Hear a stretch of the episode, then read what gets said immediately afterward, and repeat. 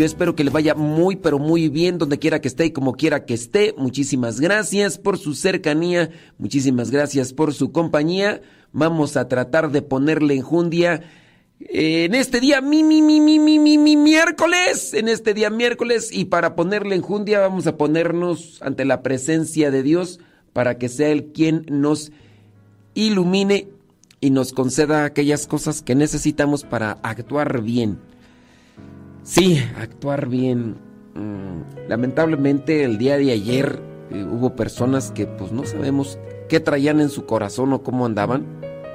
Lo cierto es que por ahí hubo algunos peregrinos heridos y otros pues heridos fatalmente, ya que embistieron a la procesión, eh, una que venía de Puebla, o, más bien en la carretera este, Puebla-México, eh, ahí una camioneta embistió a unos peregrinos, eh, detuvieron a la, persona, aquí también como a una cuadra y media también atropellaron a otro peregrino. No sabemos, ¿verdad? Este, por qué circunstancias pueden estar pasando las personas, pero sin duda pues traen algo malo eh, en su corazón. Y para no actuar mal, hay que llenarse de Dios. Sí, yo sé que a lo mejor tú dices, no, yo conozco una persona que andaba en las cosas de Dios y actuó mal. Sí, pero a veces es como la botella que se mete al agua y está cerrada de la de la, la entrada. A veces nosotros podemos estar en las cosas de Dios, pero con un corazón cerrado. Y por eso, por eso hay la incongruencia, ¿no? Sí, en, en las cosas de Dios, pero hacía cosas malas. Hay que llenarse de Dios y la oración todos los días, todos los días, en la mañana, en la tarde, en la noche, para que nos ilumine en el pensamiento. Por eso vamos a disponernos para que en este día pues, podamos actuar de manera congruente con lo que decimos. Eh, esta oración se las comparto yo ahí a los que les mandamos eh, el, Evangelio, ahí les llega, hay diferentes medios, ahí por el WhatsApp, por el Telegram, y es una oración que vamos estructurando todos los días para ponernos en conexión con Dios. En el nombre del Padre, del Hijo y del Espíritu Santo. Amén. Bendito y alabado sea, Señor, porque nos concedes este nuevo día, esta nueva oportunidad. Concédenos también tu gracia para mantenernos siempre en tu presencia, que podamos ayudar a los necesitados, que podamos escuchar a quien necesita un consejo, que podamos orientar a quien se siente extraviado y anda realizando cosas que no son positivas. Qué alegría es despertar y saber que estás a mi lado, mi buen Dios. En este día nuevo que tú me regalas, quiero elevar una plegaria y decirte con toda mi alma muchas gracias, mi Dios. Gracias de todo corazón por mis alegrías también por mis tristezas, pues en los momentos de gozo es cuando me doy cuenta de que tu amor es tan grande que te derramas en miles de bendiciones sobre mí y sobre todas las personas que amo. Y en los momentos de tristeza y desolación es cuando me doy cuenta que aunque todas las personas se vayan de mi lado, tú seguirás conmigo hasta el final de mis días. Te pido en este día me libres de la maldad y la envidia de todas aquellas personas que quieren verme caer, que se han distanciado de ti, que han vaciado su corazón de ti, y por eso arraigan y guardan y cultivan esos sentimientos. Yo deposito en ti mi confianza porque tú vas delante de mí. Protégeme de los rencores, de la hipocresía y, de aquellas personas que son falsas conmigo. Ayúdame para no ser igual. Ayúdame para no caer en esa misma situación. Solo tú conoces lo que he vivido, cuántas veces he reído, cuántas veces he llorado y todas las preocupaciones que tengo en mi mente. Pero estoy realmente convencido de que mediante esta oración tú vas tomando cada una de esas cosas y vas poniéndolas en el lugar que les corresponde. Toma mis angustias, mis miedos, mis desconsuelos y ayúdame a salir adelante junto a mi familia, a mis seres queridos, a mis conocidos, a mi comunidad. Y ayúdanos a todas las personas que son importantes en mi vida. Ayuda a las personas que nos escuchan y que se encomiendan a nuestra oración. Te pedimos por todos los enfermitos, por todos aquellos que están quizá tristes, desolados, abandonados, por todas aquellas personas que tienen alguna preocupación, angustia, tristeza.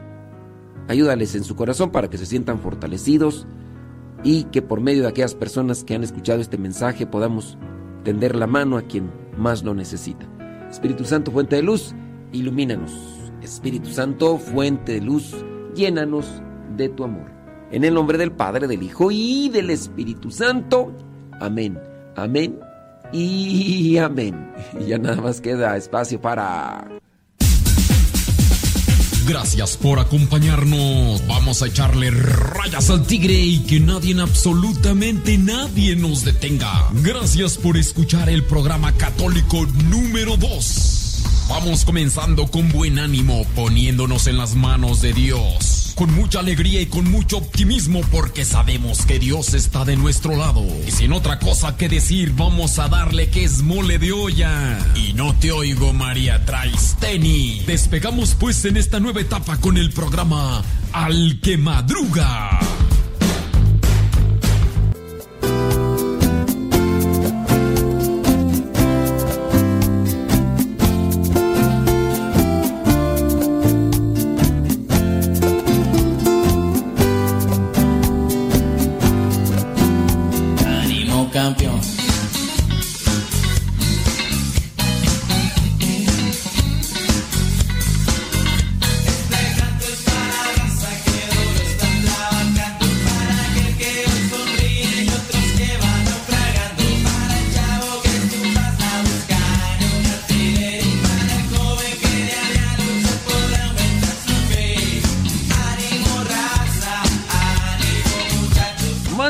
Sus mensajes a través del Telegram, arroba cabina radio sepa, arroba cabina radio sepa. Mándenos sus preguntas, arroba cabina radio sepa. O si no, también ahí estamos a través del chat de Modesto Radio en Telegram. Modesto Radio en Telegram. Déjame ver quién anda por ahí, quién anda por ahí. Bueno, las mismas de siempre. Hoy anda por ahí Anaí Rodríguez. Las mismas de siempre. Ay, y están y escribe y escribe. Ay, Dios mío santo. Bueno, pues. Pues son las que están despiertas, pues sí. ¿Qué pasiones, Gabriela? Gabriel Orozco desde Michoacán. Órale, pues, hombre. Viento huracanado.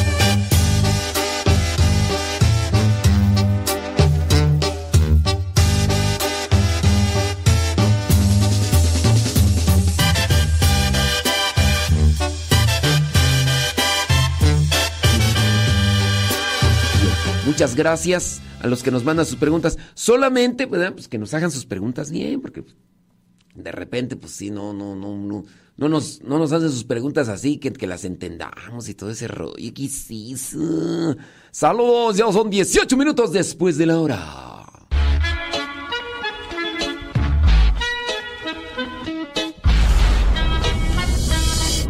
Estás escuchando el programa Al que Madruga con tu servidor, el Padre Modesto Lule.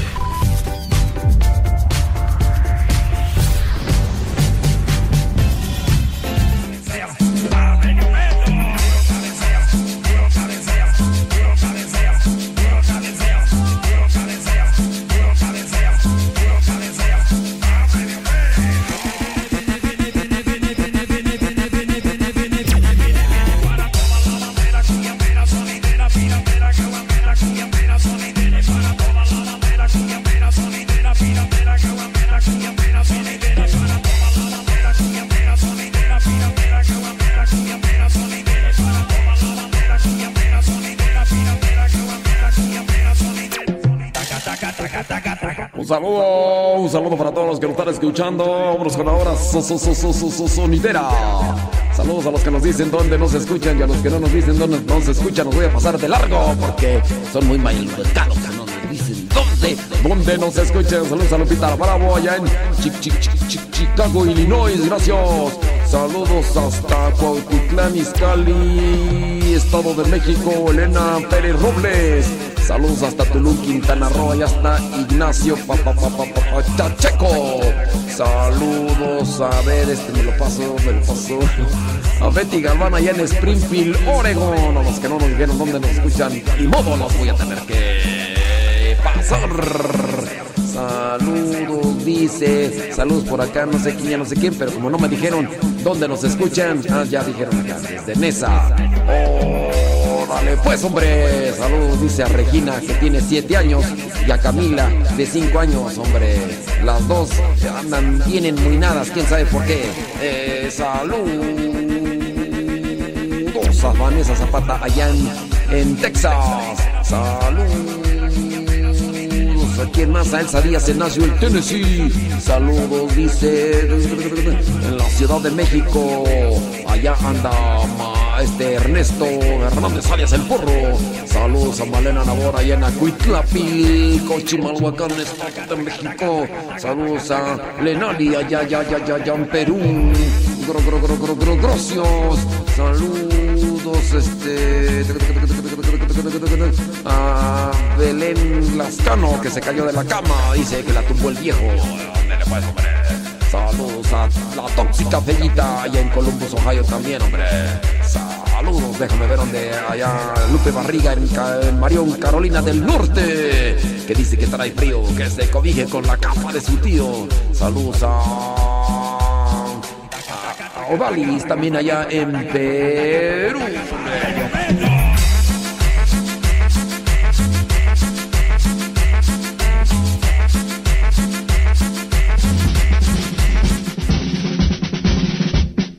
Frase o un pensamiento quizá no cambien tu vida, pero te podrá ayudar para generar una reflexión que te lleve a un cambio en tu manera de vivir. Vámonos al segmento Las frases del Facebook.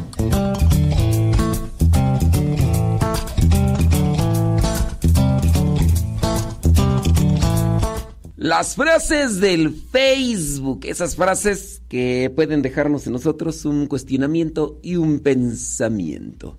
O, ¿A ti te gusta escribir frases? Bueno, a mí sí me gusta escribir frases y estas frases las he escrito y las he compilado desde hace no sé cuánto tiempo, pero encuentro una frase y la escribo y por aquí tengo cuántas hojas son. Bueno, pues son como, como unas 200 páginas de puros pensamientos que tengo y yo digo, este me gusta, lo guardo, este me gusta, lo guardo y te lo comparto porque los podemos compartir en, en el Facebook. Dice esta, este pensamiento, tu manera de ser no es el resultado de lo que te ha sucedido. Tu manera de ser no es el resultado de lo que te ha sucedido. Es el resultado de lo que decides mantener dentro de ti. Tu manera de ser no es el resultado de lo que te ha sucedido es el resultado de lo que has decidido mantener dentro de ti. ¿Te la llevas puesta o te la envuelvo?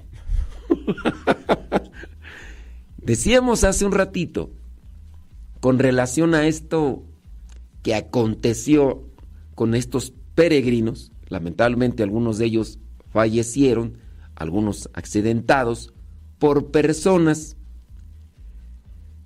podemos considerar y debemos también de ser respetuosos con las creencias. Personas que a lo mejor no están de acuerdo o simplemente no aceptan ni creen en lo que tú y yo creemos. Eh, es válido, uno hay que también ser tolerante y respetuoso, pero pues, ¿por qué comportarse así? Tu manera de ser, mi manera de ser, no es el resultado de lo que me ha sucedido, es que me han sucedido muchas cosas buenas, pues yo conozco familias en las que les ha ido muy bien, el papá y la mamá súper pacientes, tolerantes, comprensivos, y en cierto modo se han pasado de la raya. Les han dado a los hijos todo lo que les han pedido y los han hecho muy egoístas berrinchudos, caprichosos. Y entonces ahora los muy vivos, pues se creen el centro del mundo. Y tú dices, bueno, pero pues es que tenían a unos papás que se portaban bien, que entre ellos se llevan bien, son muy pacientes, muy generosos, pero lamentablemente a veces, pues cada quien vaya determinando. Yo sé, yo, yo puedo decir, no, pues es que los papás también eran unos barcos, pasalones, eran alcahuetes, les consentían todo. Pues dentro de su amor, de su cariño, pues querían. Pero cuando uno va creciendo, uno se va dando cuenta de lo que uno... Ten en cuenta eso. Tu manera de ser no es el resultado de lo que te ha sucedido, es el resultado de lo que decides mantener dentro de ti. Otra frase. Al culpar y criticar a los demás, estás eludiendo algo de verdad sobre ti mismo. En otras palabras, pues le echas la culpa a los demás o los criticas a los demás de algo que muy posiblemente tú también tienes en tu corazón. Así que analízalo, chécalo y ahí me dices.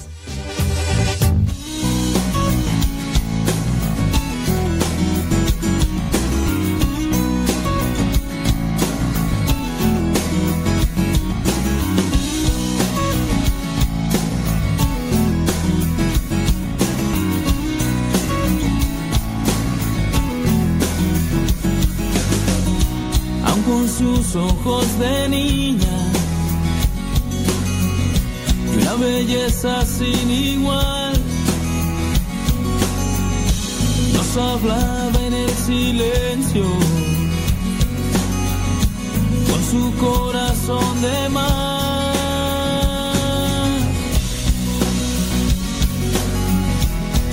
Con su corazón de mar.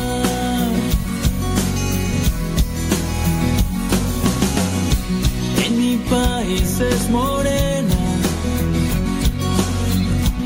Otros dicen que es güerita. Pero lo que yo les digo, no existe mujer más linda. tiene pregunta, lance su pregunta, ya sabe, a través de Telegram. Nada más póngale ahí pregunta en la dirección arroba cabina radio sepa. Porque ahí veo muchos saludos y... Saludos a Ricardo Martínez, a Leti, a Esther Cepeta, Alejandra Ramírez, Leti Torres, Laura Sánchez, Rodolfo Bonilla, Lobo Luna, Graciela Orozco, que cuando como no conozco. Y, y ya, y puro saludo, puro saludo, puro saludo y puro saludo. Dice Yesenia Radio Alense que la salude. Ay, no, Dios mío santo. No, Déjame ver si hay preguntas. En.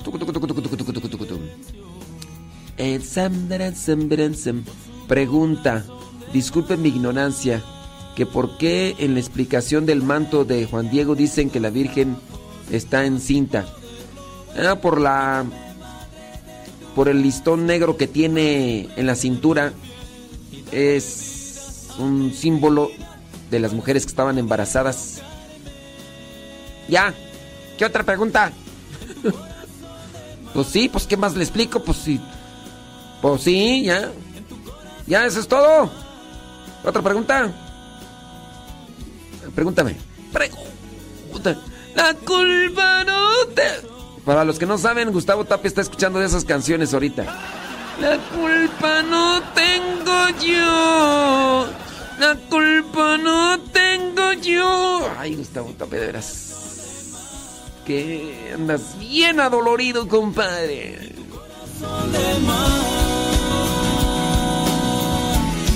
Y tu corazón de mar. Y tu corazón de mar. y tu corazón de las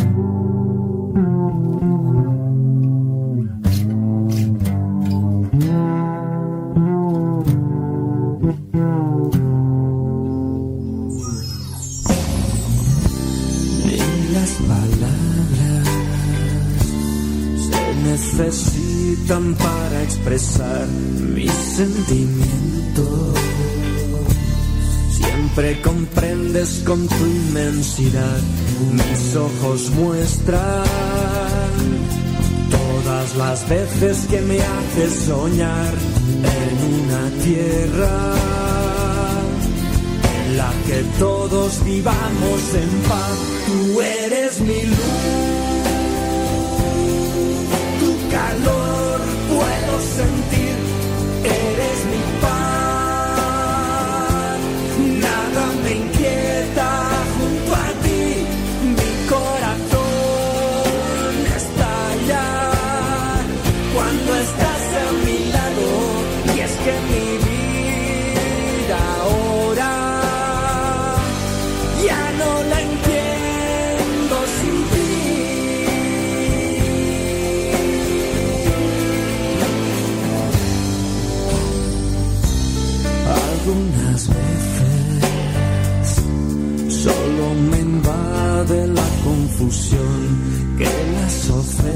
Saludos a everybody in your home. Si tiene una pregunta, láncela.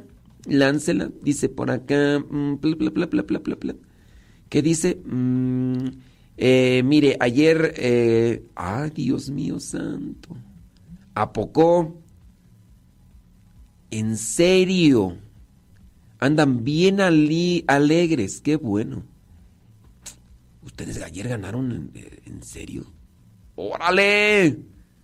Vientos huracanados. ¿Cuál rifa tú? ¿La rifa de acá? ¿O cuál rifa o qué? Es que no, no sé de qué le... Ándale, pues, hombre. Bueno, pues, saludos a David Martínez, hombre. ¿Qué, qué pasión es Carmela Viñamena? Desde Fresnillo, Zacatuercas. Qué bien. Dice, le pregunté por mi media toronja, a ver si esta vez, a ver, que Edith Panduro, no sé cuál fue su situación, si la dejaron o enviudó, no sé, pero pues ella dice que tiene frío, que ella anda buscando a ver si, si... Ay, Edith Panduro, ya están grandes los pastores, ya, Edith Panduro, ya mejor ponte a rezar. eh, dice que ella no quiere tener cuchi cuchi. Edith Panduro, nadie te va a creer. Dice que ella nada más quiere tener un amigo para salir compartir. Ay, Edith Panduro, traes puro sueño. Nadie va a querer salir contigo de esa manera. Dice, salir, compartir, vivir con una ilusión de amor a la vida, ya que no conozco ese amor de pareja, no lo vas a conocer, Edith Panduro. Edith Panduro, ya mejor refúgiate en el seno de Dios, de veras. No vas a conocer. Disculpa que sea tan cruel. Traes puro sueño, mija. Traes puro sueño. Resulta que, bueno, no sé cuál fue la situación de Edith Panduro, pero ya están grandes los pastores. Este, pero, pues ella, este, pues anda buscando, a ver, quién, este, dice que, pues, a ver, no, pero, ay, no, Edith Panduro, tú, no. Ella quiere tener un amigo, salir, compartir la vida, una ilusión de amor, dice que no es que quiera tener cuchicuchi. Eh, Edith Panduro, traes puro sueño, mija. Eso ya no. De veras, eso ya no. Está medio difícil el asunto. Por allá de estar uno. Pero ese, ese que a lo mejor estás buscando, eh, está trabajando y está rezando el rosario al mismo tiempo. No está escuchando el programa. Así que, ya, hija, ya. Ay, ya vamos a hacer oración por ti, porque a mí se me hace que tú ya estás entrando en una etapa de, de desesperación. Ay, ay, ay. Tú, no, no, no, hija, pero bueno, déjame ver. Iba a comentar otra cosa. Mira, voy a agarrar tu situación, Edith Panduro, y disculpa que ya, pues, pues también tú te estás ventaneando, pues, ¿para qué andas poniendo ese tipo de cosas ahí, no? Pero voy a hablar sobre la situación de la, de la madurez. Se tiene que tomar en cuenta lo que es la situación de la, de la madurez. Ah, por acá pregunta una persona, dice, ¿es malo oír música mundana cuando uno está en grupos de iglesia o acercándome a Dios? Pues es que la música mundana es la música del mundo. ¿Cuál música? O sea, ¿generalizas? ¿Generalizas? Porque satanizar la música que no es música o de Dios está mal así como decir, esa es música del mundo, ¿eh? Aléjate de mí, Satanás. Va de retro, Satana. Va de retro, Satana. Pues está mal. Hay música del mundo que, que tiene su, pues, su significado. Hay música del mundo que tiene su, su sentido. Y así como que, a ver, música instrumental. Es música del mundo. Si tú preguntas que si es malo escuchar música del mundo, eh, la música instrumental, música clásica es música del mundo. ¿E-, ¿Eso es malo? Entonces hay que saber balancear las cosas, digo, para no... Yo sí no sé. Eh, estás en un grupo de, de iglesia, pues así sí es, no sé, este... Pero pues no, no es que tengas casi que rechazar todo hay, hay personas, cantautores, que tienen música secular, pero pues es positiva. Es música que tiene mensaje. No sé. Hombre, si te dices hombre. A ver. Digamos que tú estás en un grupo de iglesia y escuchas esa canción. ¿Es mala esa canción? ¿Es mala? escuchado otra canción. Entonces tienes que analizar, no, debes de caer en ese tipo de exageraciones. Quien cae en ese tipo de exageraciones está mal. Voy a agarrar tu punto, tu pregunta con relación también a la madurez y con relación a lo que dijo Edith Panduro sobre la madurez. Vamos a hablar un poquito sobre esa cuestión. Porque solamente viene a encauzarse que cuando una persona generaliza, no es madura. Y también uno tiene que aceptar que hay cierto tipo de edad y hay cierto tipo de circunstancias en las que pues ya hay que mejor encauzarse y no estar anhelando otras cosas que no son a veces convenientes porque nos distrae y nos desenfoca de lo que es lo principal en nuestras vidas. Déjame nada más cerrar este punto con relación a lo de la música. este, el mismo señor este que compuso la de la de hombre si te dices hombre ti y este señor cómo se llama bueno tenía una canción por ahí que dice así eres por tu forma de ser conmigo lo que más quiero. Eres no me acuerdo cómo más dice, pero esa canción, ya los que la conocen, ya la conocen, ya la identificaron, eres por tu forma de ser conmigo, eres mi timón, mi barca, mi bar, eres mi, eres por tu forma de ser conmigo lo que más quiero, eres mi timón, mi barca, mi mar, mi remo, eres lo que no encontraba entre mis silencios, eres tiriririri, lo que ti encuentro, eso y más. Bueno, esa canción muchos piensan que es para una persona, mm, para una cuestión sentimental del amor de pareja. Y no, esa canción la compuso el Señor, el cantautor, por una relación que tuvo con Dios después de que cayó en el mundo del alcoholismo, de las drogas, de la infidelidad, tocó fondo, vino eh, un sacerdote, le ayudó en su situación y el Señor famoso sobresalió de esa situación, así como muchos han caído y sobresalió de esa situación y a raíz de esas reflexiones y meditaciones compuso esa canción. Eres por tu forma. Y esa es una canción del mundo. O sea, tú dices, ay, yo estoy en un grupo de iglesia, no debo de escuchar música del mundo. ¿Cuál música del mundo? Hay música instrumental muy bonita, hay música positiva muy bonita, hay música de amor, de pareja muy bonita. Pero pues, pues sí, pero ya así como que, ay, no, yo ya no tengo que escuchar. a mí se me hace eso ya como que, como que ya no. ¿Ok?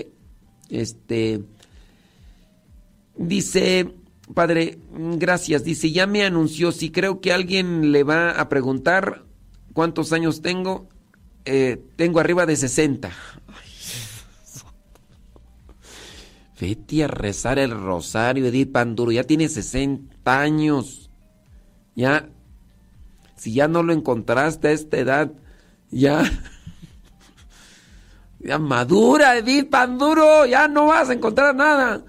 Dice, en la junta para la kermés de la iglesia hubo un grupo que dijo que no quería música mariachi, que mejor ellos se encargaban de la música y pusieron música cristiana, evangélica y cantos católicos también. Yo creo que el mariachi es muy apropiado para una kermés. ¿Usted qué piensa?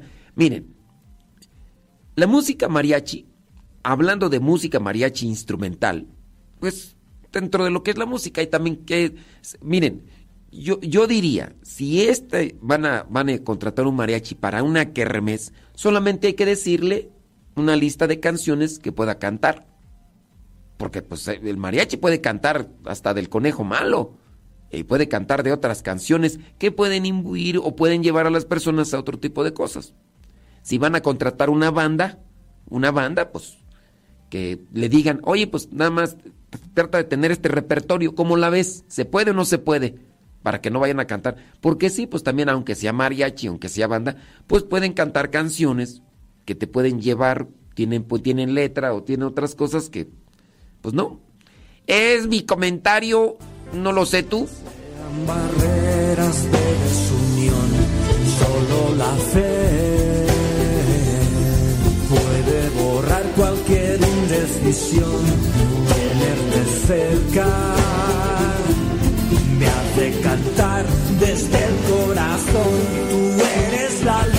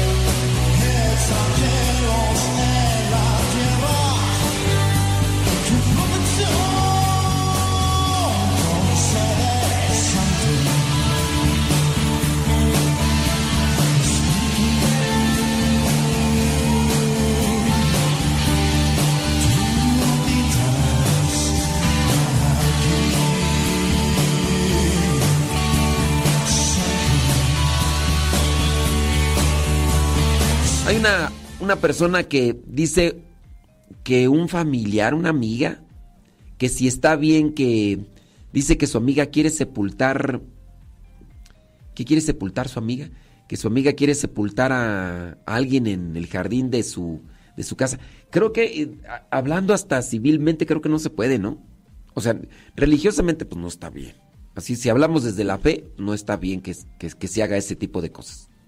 Hablando desde, desde la fe. Y desde lo que vendría a ser la iglesia, la iglesia no lo acepta. Ah, dice uh, María, dice, ¿es válido sepultar una, un muerto en una casa? una amiga lo hizo. No sé civilmente alguien que nos pudiera por ahí este orientar, pero creo que ni civilmente, ¿no? Creo que ni civilmente se, se puede. La iglesia incluso ha expedido un documento donde señala que no es correcto ni propio que se tengan las cenizas, que se tengan las cenizas de, un difunto en la casa. Para eso existen lugares apropiados. Entonces, si la misma iglesia expediendo este documento se señala que ni siquiera las cenizas, pues menos sepultar a una persona, ¿no? Pero no sé si civilmente, creo que no, ¿eh? No sé de dónde sea esta persona, pero este pues está ahí medio eh, alguien por ahí decía este sobre la música, el mariachi en una kermés. En una kermés se habla que es un tipo de convivencia y también de eh, tipo de movimiento de, de, actividad. Es una actividad para recaudar fondos, pero también para tener convivencia a nivel grupal. El mariachi, música tradicional. Me imagino música tradicional, que el son de la negra, que el jarabe tapatío y todas las cosas más. Entonces, este, yo decía, bueno, ¿por qué si hay cantantes católicos, cantantes católicos, que tienen música regio, que, que tienen música católica con el género regional mexicano, ¿por qué no invitarlos a ellos? Digo, ¿por qué no invitarlos a ellos? No sé, se me ocurre un este un Héctor García. Pues invitarlo, ¿no? O sea, pues, una kermes, pues este podría ser este ahí que, que, cante, ¿no? O en su caso, no sé, este, ¿cómo se llama este grupo norteño? este, Mario Alberto y el grupo De Lo Alto, que antes nos escuchaban, así como música como el regional mexicano, pero pues, con música este, con banda. Y, ya no, pues, digo, ¿por qué, ¿por qué no hacer eso? Digo, es como que mi, mi, mi opinión. Y va de nuez. ¿Te imaginas ahí echante un taco de, de unos tacos, un pozole y escuchando estas rolas? Y su banda.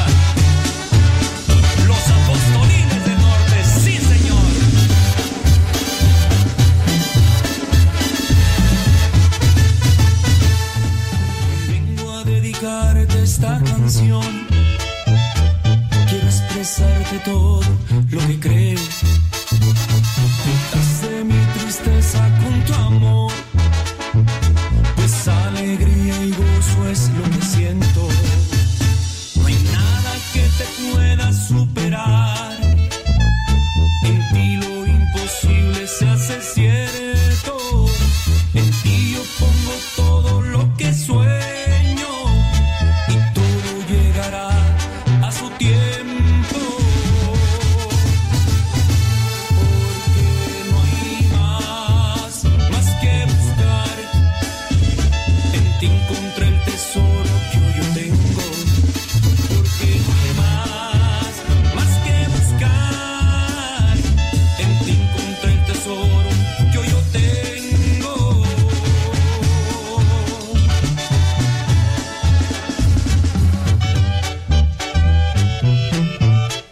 Acá nos están pasando un chisme. Dice.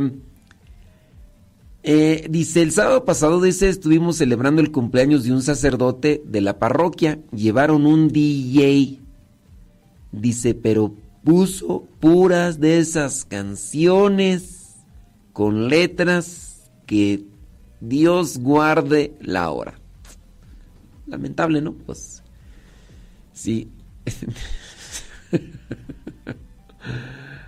No, yo no soy el representante de Héctor García porque ya me están acá pidiendo su, su contacto. No, búsquenlo. Por ahí, todo lo demás. Sí, sí, sí, sí, sí. No, es que ya. Búsquenlo y ya ustedes ya lo ven. Sí, pero sería mi, digamos, mi propuesta, digo, en su caso, más que andar eh, contratando música este, secular, ¿por qué no invitar a las personas que ustedes saben que cantan en estos géneros para que pudieran también con música de Dios, música alegre y todo, pues ahí, ¿no? Digo, digo, digo, pero si no, soy el representante de ellos. ¿eh? Vámonos con algo sabrosito. Ese ratito estábamos hablando con relación a la madurez. Alguien que nos preguntaba y que de ahí salió una parte del tema, ¿no? E, esta persona que tiene más de 60 años es este divorciada y dice que le fue muy mal. Pero pues dentro de estas cuestiones afectivas, pues dice que todavía pues anda por ahí buscando a alguien, alguien con quien salir, con quien este pasársela bien, que ella no, no es que quiera tener cuchicuchi y todo. Son 60 años. Te fue muy mal en una situación de de matrimonio, te divorciaste, creo yo que a cierta edad uno tiene que enfocarse en lo más importante para cada ser humano, que es su interior. Y sí, tú a lo mejor tu ilusión es pensar que vas a encontrar a alguien que te ayude a complementar eso, pero ese rato veíamos uno de los pensamientos y que decía que tu manera de ser no es el resultado de lo que te ha sucedido, es el resultado de lo que decides mantener dentro de ti. Yo voy a ser feliz no porque estoy con alguien que me ayuda a ser feliz. Yo voy a ser feliz por lo que decido cultivar en mi interior. Sí, las circunstancias pueden ser favorables. En cierta, en cierta forma hay que buscarlas.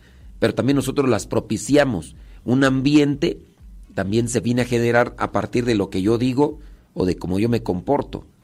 Voy a tratar de reunirme y de juntarme con personas que son agradables, que son positivas, que tienen una visión también cristiana. En cierto modo, pues hay que también tomar distancia con las personas que sabes que no te ayudan, que no, que, no suman. Al contrario, restan, drenan. No, yo mejor me distancio. Pero sí, ya en cierta edad creo que uno tiene que enfocarse en sí mismo. Yo entiendo que habrá personas ¿da? que que anhelan ese tipo de ilusión, pero en ciertas edades y en ciertas circunstancias y teniendo en cuenta lo que vendría a ser, por ejemplo, las canciones, a lo que están haciendo, muchas de las canciones están haciendo un movimiento de los sentimientos y más bien de las sensaciones. Y hablando en el caso de una mayoría de hombres, una mayoría de hombres que pudieran estar por ahí, ¿quién va a estar a los 60 años así como que libre para esta señora de 60 años diciendo así como que yo también quiero compartir la vida. Mm. Hay personas de 60 años que saben que a lo mejor vienen de, segundos, terceros eh, relaciones, ya ni matrimonios, donde han dejado a los hijos abandonados, donde quizá a lo mejor situación de drogas, quizá por ahí hay unos, dos o tres, pero ellos a lo mejor ya están enfocados más bien también en un servicio, eso es por lo que a mí me toca conocer. Yo de, la convivencia que tengo con mucha gente, sí encuentro a muchas mujeres que están en esta misma situación de esta persona. Pero yo sí te invitaría a que trataras de acomodar un pensamiento dentro de lo que vendría a ser es ese objetivo de mi realización, mi felicidad, pero no con personas, sino lo que yo pongo en mi corazón, en mi pensamiento tiene 60 años, divorciada, no sé si tengas hijos, todo eso. Pues trata de acomodar tus ideas para que verdaderamente encuentres esa estabilidad emocional, sobre todo mientras busques la estabilidad espiritual. Ese sería mi pensamiento. Ojalá y tú te acomodes a esas ideas y, y no te dejes llevar por la ilusión o más bien por los espejismos de la vida.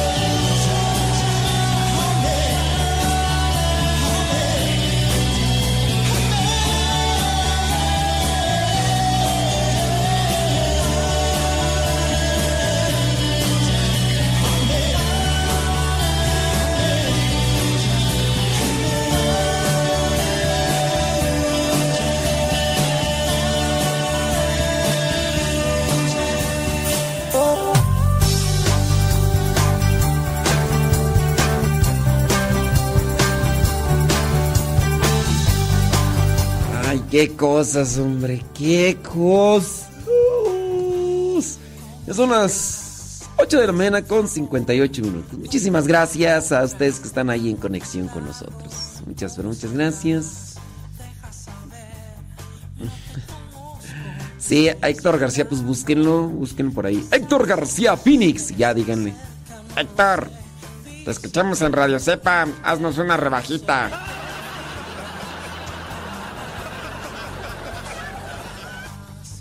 Me acuso que incitamos a un sacerdote a cantar música secular en un karaoke, en un fin de año. Muchas veces nosotros los feligreses somos imprudentes.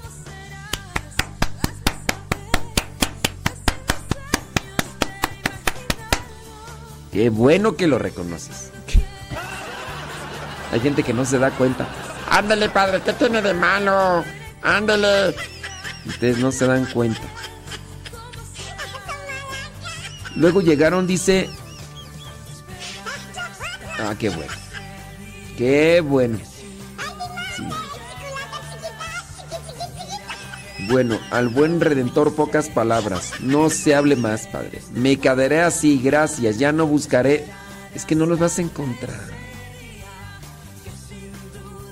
He estado, dice, así como he estado, nada superior con preguntar.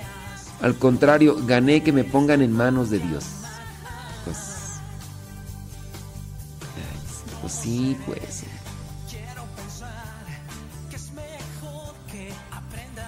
Ándele pues. Saludos Luis Castrejón. Íralo pues, hombre. Si tú me necesitas allí, yo voy a estar.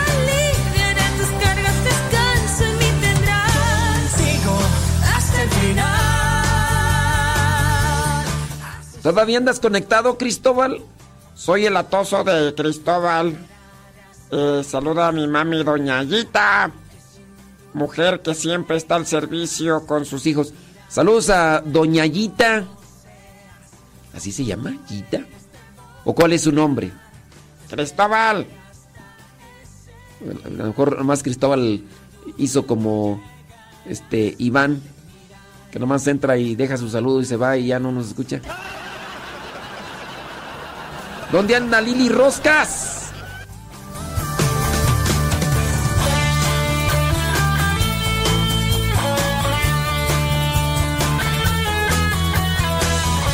Cristóbal allá en Oaxaca, ¿no? ¿En dónde? Dices, sí, en Oaxaca, ¿no? Ándale pues, Cristóbal. Bueno, ya creo pienso que ya. ¡Cristóbal! Estoy hablando, muchacho.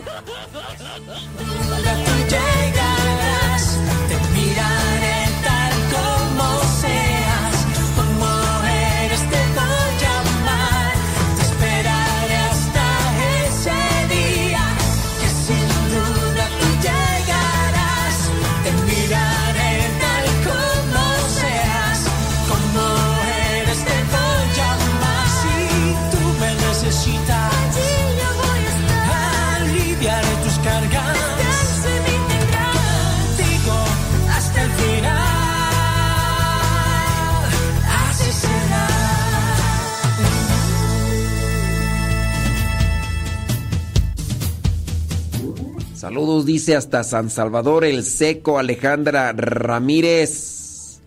Ándele, gracias, muchas gracias, hombre. Maribel Rodríguez, allá en Massachusetts. Saludos. Eh, Rosa Escalante, ándale, ponte a rezar el rosario. Di, di- di- Iván dice que sí nos escucha. Ah, muy bien, qué bien. Pues yo pensé que, que no. Oye, pues es que ya de repente no, no se ve nada. Digo, pues ¿dónde anda? Saludos a Laura Sánchez, en Austin, Texas. Gracias, muchas gracias. Leti Torres en San Francisco, California. Oye, Leti, fui a San Francisco, California, no te vi. Sí. Sí, no, no, no, no. ¿Quién sabe dónde andabas? Y yo dije, no, no. Sí, pero nomás fui al aeropuerto. No, no es cierto, también anduve. Me llevaron a, a donde está esa calle así toda curveada, ¿no? Así como que. Así. Y luego me llevaron ahí a la tienda de chocolate. Una tienda de chocolate. Pues ahí quedó en el diario misionero, ¿no? Ahí se ve dónde, dónde anduve. Sí, la verdad. No me habían llevado por esos lugares, nada más había pasado por un lado. Fue así nada más de bolón ping-pong antes de llevarme al aeropuerto. Me dijeron, tenemos una hora y media, podemos darle una vueltecita por aquí. Y, y dije, bueno, y me llevaron ahí una, a una tienda de chocolates. Me regalaron muchos chocolates y ya los anduve compartiendo con, con las hermanas de formación que estuvieron en su retiro a- ayer y antier y, y ahí anduve compartiendo los chocolates porque si eran muchos. Dije no voy a poner todo prietillo saludos dice dice Lobo Luna que nuestro programa en YouTube no tiene audio eso dice Lobo Luna pero no le creo porque nadie más se queja entonces ha de ser solamente Lobo Luna que que anda mal Dice, se llama Lombardi. ¿Quién se llama Lombardi? José Miguel Montoya, ¿quién se llama Lombardi? Que se moche con el desayuno. Saludos a Ale Ramírez. Que se moche con el desayuno. Ale Ramírez, ah, en el seco, sí es cierto. Son las dos secas que... Del y, y, Ale Ramírez son las dos secas. Ay, sí es cierto. Ale Ramírez dice del Fisgos que te moches con el desayuno. Sí. Ándale. Saludos desde Baldwin Park. Ándale, ya está Tere. Ah, la calle curviada que se llama Lombardi, dice José Miguel. Pues ándale. Ah, en San Francisco. Ándale. Yo pensé que el chocolate. Dice Jorge de la Cruz. Estamos escuchando su programa. Muy bien. No, Alejandra Ramírez. La que está pidiendo es Delfis Goss. Si no sabes quién es Delfis Goss, pues yo tampoco sé cómo se llama porque siempre digo Delfis. Pero sabes quién es Delfis, ¿no? Dice, "Cu- cuando guste aquí lo esperamos. Dice, lo esperamos. Ah, ya, ya mandó otro mensaje. Dice, Delfis, aquí te espero. Puro chisme ustedes, de veras. Así pongan mucha atención, que puede atacar a todos sin distinción. La cara larga, ojos sumidos, siempre enfadado, malhumorado, él ha vivido. Saludos a la mamá de Alejandra Ayala que cumplió 80 años. Bueno, pues felicidades. Muchas felicidades. El agridulce, a nuestra iglesia ha agridulce, papá, el agridulce. A nuestra iglesia ha llegado el agridulce, el agridulce, llegó el agridulce. A nuestra iglesia ha llegado el agridulce, el agridulce, papá, el agridulce. A nuestra iglesia ha llegado el agridulce. Rocío Luna, sí tengo abierto el WhatsApp, pero no alcanzo a decir todos los saludos. Mija, es que son muchos, son muchos, sí, pues. Pero sí están ahí los saludos. La otra cosa es que cuando ustedes me mandan sus mensajes por WhatsApp, no tienen nombre, tienen ahí el número. Si ustedes me hicieran el favor de ponerle aquí, te habla acá Pascualina, te habla acá de Tangamandapio. Pero sí, son bastantes ahí en el WhatsApp. La lengua larga, le gusta en chisme, critica todo lo bueno, malo, es un metiche. Yo soy coordinador, el padre me mandó y no contradiga nada, las órdenes doy yo. El agridulce. Y hasta eso, mira, fíjate, ahorita en el, en el, en el WhatsApp solamente está el mensaje de Ice de la Fuente. Es el de hoy. Solamente. Entonces, este, Rocío Luna García, pues nomás andas de argüendera. Nomás andas de mitotera, ni has mandado nada de mensaje por WhatsApp el día de hoy y. Y nomás andas haciendo ahí polvadera. Eso es a viva Rocío Luna García que nomás anda de mitotera. Mejor a Saludos a la única que mandó mensajes el día de hoy por WhatsApp. Es eh, de la Fuente. Dice, pido oración, dice, por su sobrino que está en el hospital por neumonía. Bueno, pues, Ise de la Fuente, vamos a estar ahí en oración. Y ya, esa es la única que contesté, no como Rocío, Rocío Luna García, que más, más le gusta hacer polvadera.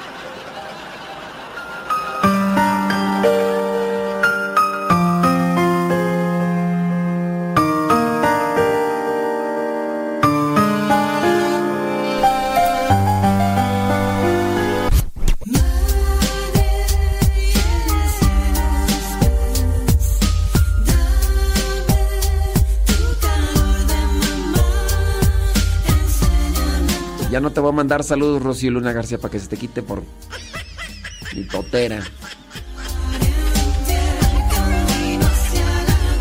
Busco tranquilidad, sé que me la puedes dar. Con solo ver tu rostro es que me pude inspirar.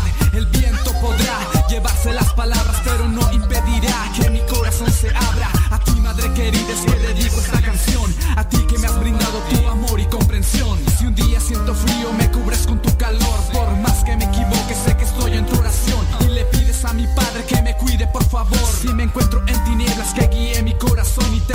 gracias porque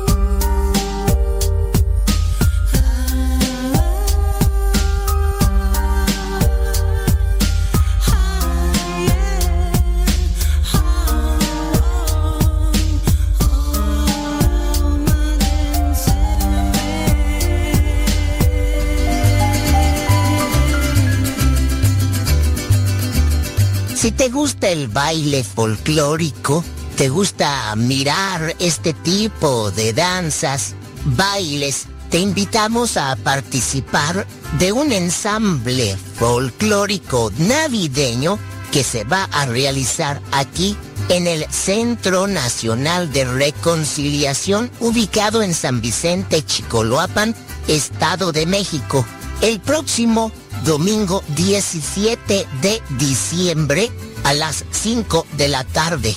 Es un grupo de jóvenes que están evangelizados, que siempre están participando en este tipo de bailes folclóricos, pero le van a dar un sentido navideño.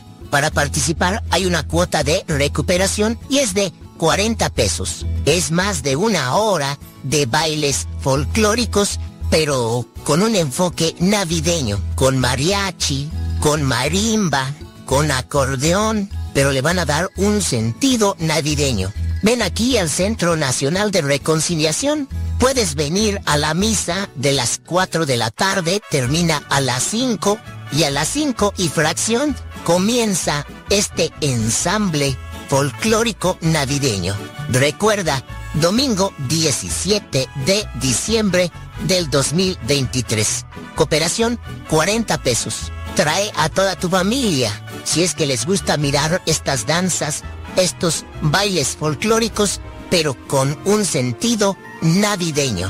Aquí en el Centro Nacional de Reconciliación.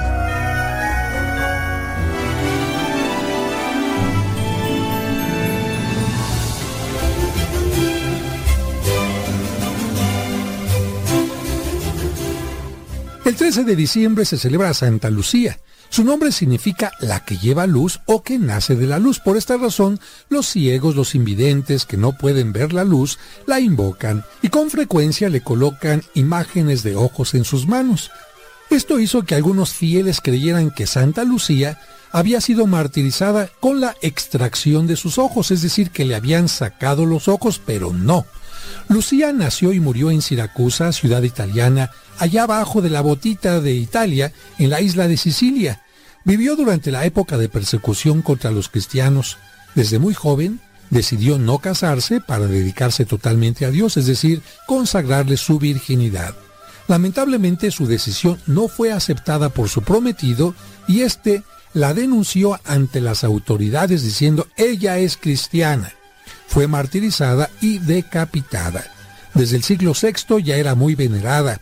Su cuerpo incorrupto se conserva en Venecia y por eso hay tantas canciones napolitanas e italianas dedicadas a ella.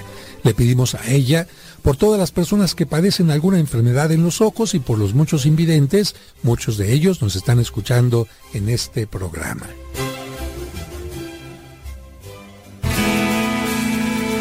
Soy de la cuadra de los buenos, de una estirpe de guerreros, de la gente del Señor. Y lucho por ganarme un día el cielo, máscara cabellera, por ganarme su perdón. Y lucho, lucho, ay como lucho. Y tanto lucho que ahora me dicen el luchador. Y lucho, lucho, ay como lucho. Y tanto lucho que ahora me dicen el luchador, el luchador.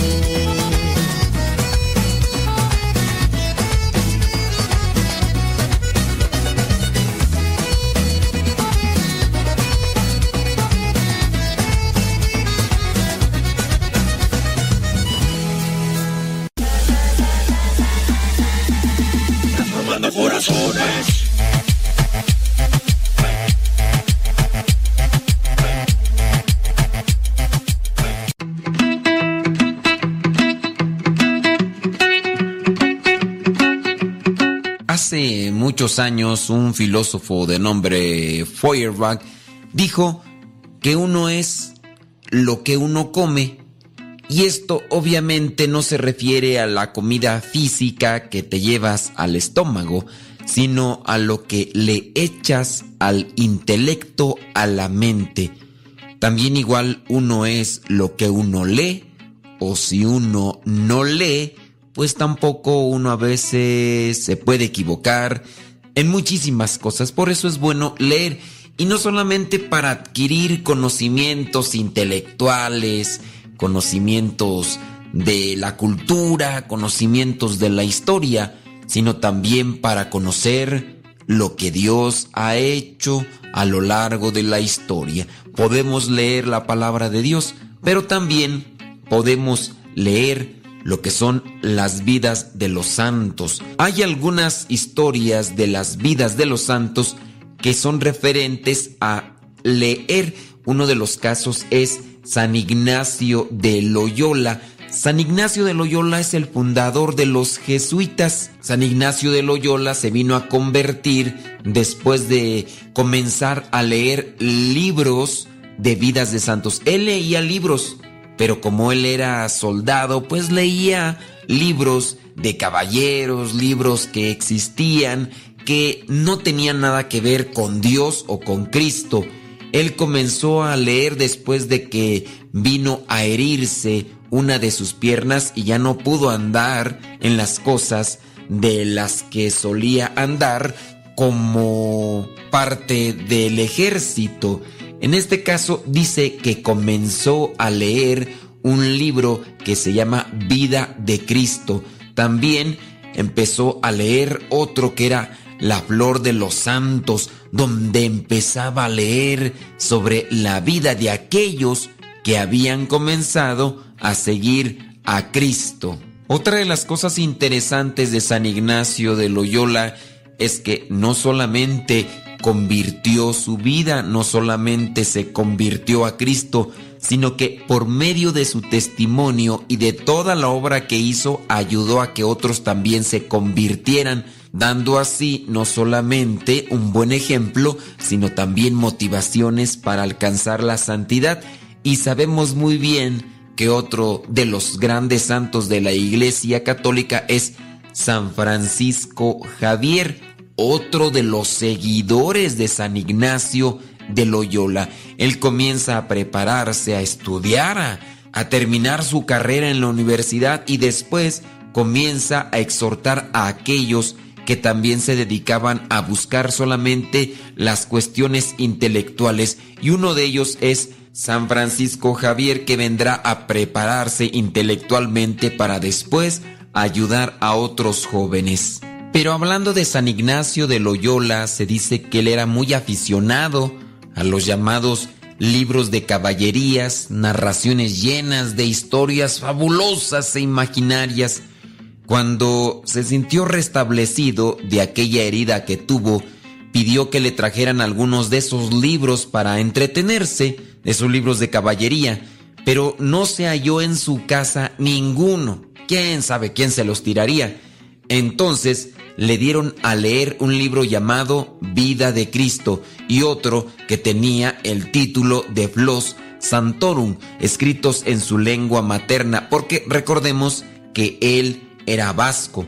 Con la frecuente lectura de estas obras empezó a sentir algún interés por las cosas que en ellas se trataban.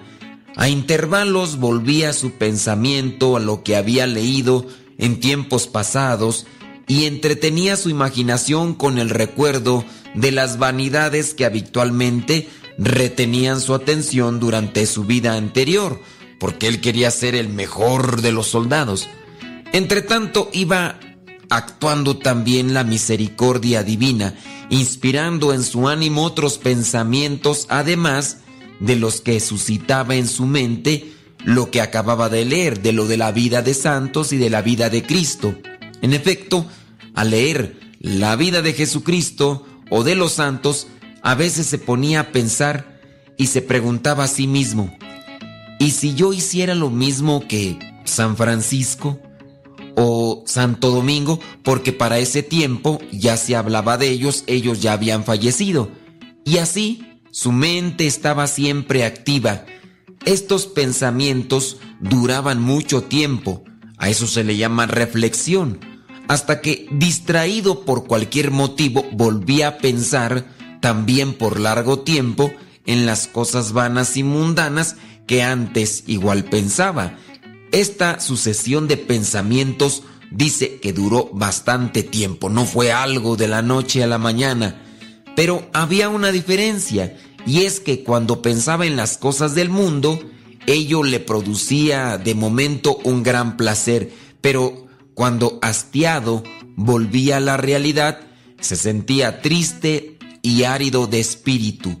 ¿No te pasa lo mismo que en ocasiones te sientes muy emocionado con las cosas del mundo, pero de repente ya te sientes vacío? Pero no pasa así con las cosas de Dios. Así en el caso de San Ignacio. Cuando leía estas cosas de Cristo, pensaba en la posibilidad de imitar las austeridades de los santos, la vida de pobreza de San Francisco. No solo entonces experimentaba un intenso gozo, sino que además tales pensamientos lo dejaban lleno de alegría. De esta diferencia, él no se daba cuenta ni le daba importancia hasta que un día se le abrieron los ojos del alma. Pero van a decir algunos que el alma no tiene ojos. Es una manera metafórica de decir que comenzó a despertársele la verdad dentro de él. Y así comenzó a admirarse de esta diferencia que experimentaba en sí mismo, que mientras una clase de pensamientos, los libros paganos o los libros de caballerangos le dejaban triste, otros, en este caso, el de la vida de Cristo y de la vida de los santos, le dejaban alegre. Y así fue como comenzó a reflexionar seriamente en las cosas de Dios. Más tarde, cuando se dedicó a las prácticas espirituales, esta experiencia suya le ayudó mucho a comprender lo que sobre la discreción de espíritus enseñaría luego a los suyos, que es algo que sin duda ha dejado plasmado ahí en lo que son los ejercicios espirituales de San Ignacio de Loyola. A lo largo de mi vida yo me he encontrado personas que han dicho que se han alejado de la iglesia, se han alejado de Cristo, se han alejado de Dios, porque han leído libros. En su caso, la mayoría de ese tipo de libros son contrarios a la fe. La lectura puede ayudar o puede perjudicar. Siempre hay que encontrar la verdad y hay que leer libros que te ayuden realmente a acercarte más a Dios y ser mejor persona. Si te conviertes en una persona egoísta, criticona, burlona y una persona que sea contraria a Dios, lo que vas a experimentar va a ser tristeza y vacío. Ten mucho cuidado cuando leas ese tipo de libros, si es que los lees de ficción, que en su caso muchas personas que me he encontrado y que se han alejado de la iglesia dicen conocer la verdad después de que han leído libros de ficción. No le crean mucho a las novelas y tengan cuidado qué tipo de literatura están leyendo sus hijos o ustedes mismos. Una pregunta que te dejo, en la actualidad, ¿qué tipo de literatura estás leyendo? ¿Qué tipo de libros? ¿Qué tipo de revistas? ¿Qué tipo de artículos? qué tipo de páginas de internet estás leyendo. O en su caso, ¿no estás leyendo nada? ¿No sería bueno que retomaras este hábito de la lectura, pero que buscaras aquel tipo de literatura que pudiera darte un cambio en tu vida? La iglesia recuerda el 31 de julio a este santo, San Ignacio de Loyola, fundador de los jesuitas. Que todo lo que hagamos pues sea para honra y gloria de Dios.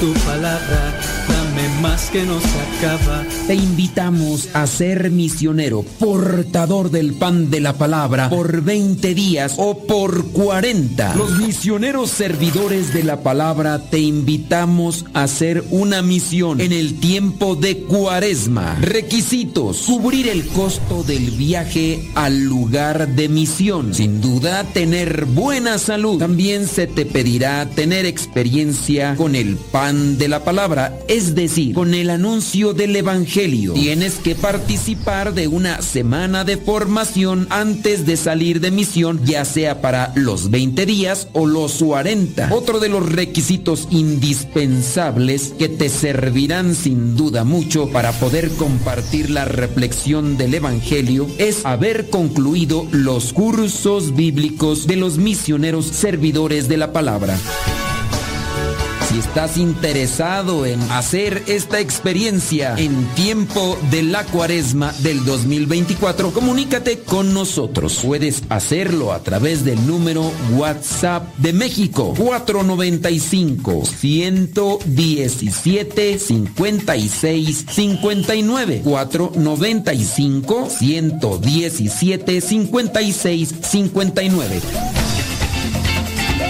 o también al otro número 553 122 5802. Repetimos, 553 122 5802. Puedes buscarnos en Facebook como portadores del pan de la palabra MSP. Estaremos haciendo publicaciones constantemente. Participa de esta experiencia de misión por 20 días o por 40 en la cuaresma del año 2024 con los misioneros servidores de la palabra. Si tienes más cuestionantes, no dudes en comunicarte con nosotros.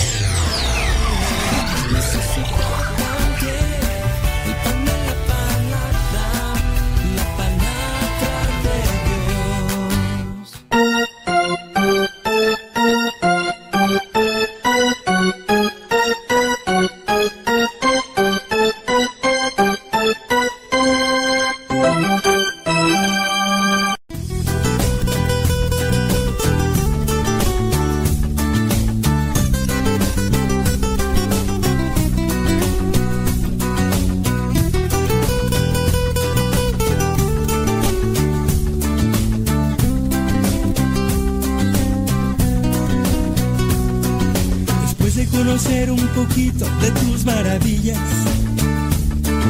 el viento y la noche me invitan a ti. Para experimentarte, sentirte y abrazarte con el silencio suave del anochecer. Siente la armonía en nosotros, el cielo y la tierra. Pues todo lo hizo pensando en nosotros con todo su amor. Siente la gracia que hay en tus manos y elévalas. Quiere entrar y cenar con nosotros el más grande amor. Danzo para ti, lleno de alegría. Danzo para ti, de noche y de día. Danzo para ti, me das el agua de la vida. Danzo para ti quiero enamorarme de tu amor.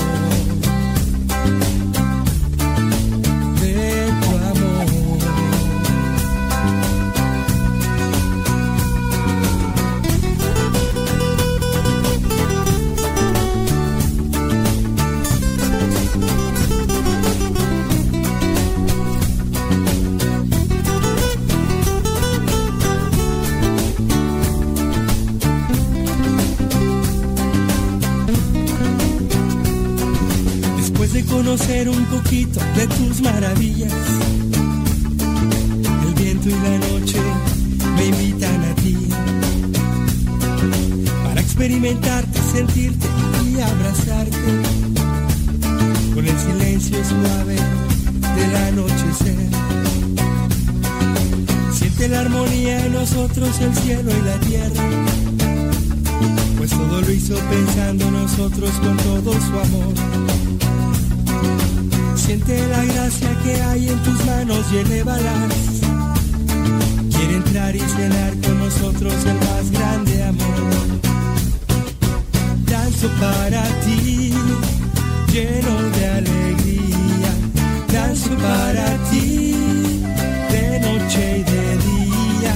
Danzo para ti, me das el agua de la vida. Danzo para ti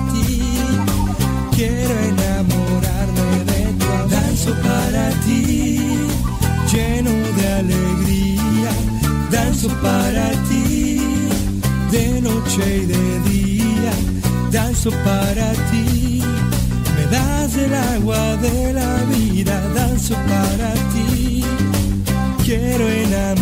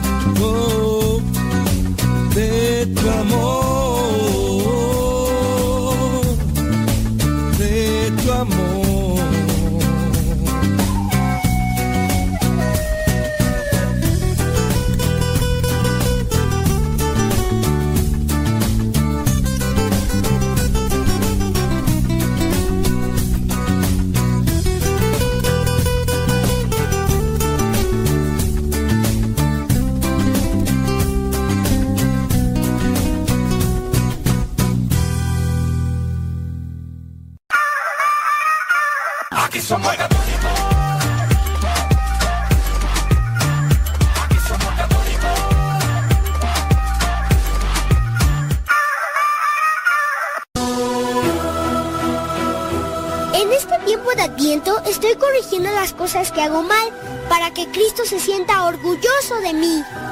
Es tiempo de cambio, es tiempo de Adviento. El Adviento te invita a cuidar actitudes como la esperanza, la alegría y la atención. ¿Qué necesitas iluminar o cuidar durante estas semanas? ¿La paciencia? ¿La humildad? ¿Disminuir la queja? Dedica un momento a que esta pregunta cale en tu corazón y que el Señor te revele su llamada. Tío Modesto, diles a todos los que me están oyendo que los quiero mucho y a ti también.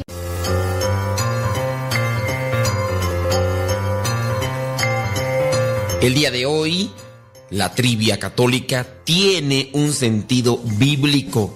Te vamos a preguntar algo que aparece en la Biblia. Así que pon mucha atención para conocer la respuesta si es que no la sabes.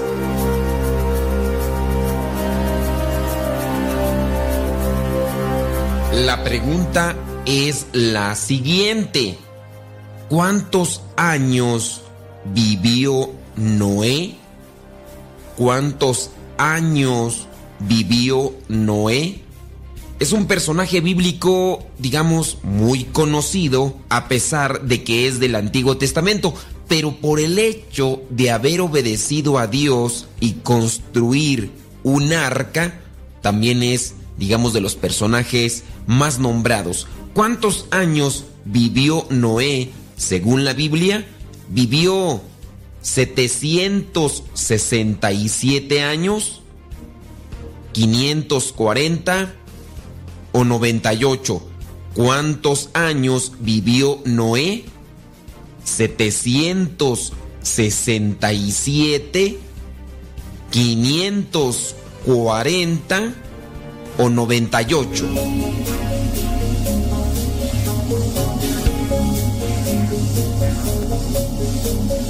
Muy bien, pues si dijiste que Noé vivió 540 años, te equivocaste. Si dijiste que Noé vivió 98 años, pues también te equivocaste. Lo regular dentro de lo que es el libro del Génesis y digamos el Pentateuco, los personajes bíblicos tienden a durar muchos años. Dentro de lo que es la interpretación bíblica, también se llega a decir que a lo mejor es por tantas cosas que realizaron en la vida que hace que su tiempo pareciera ser mucho en este mundo, pero no a comparación de lo que sucede ahora. Noé vivió 767 años, 767 años y lo podemos comprobar en el libro del Génesis, capítulo 5, versículo 31. Ahí nos dice que Noé vivió 767 años. Un hombre que escuchó la voz de Dios, que buscó cumplir con su voluntad, es decir, hacer lo que Dios pedía. Eso es hacer la voluntad de Dios, hacer lo que Dios desea y quiere. Cumplir la voluntad es eso.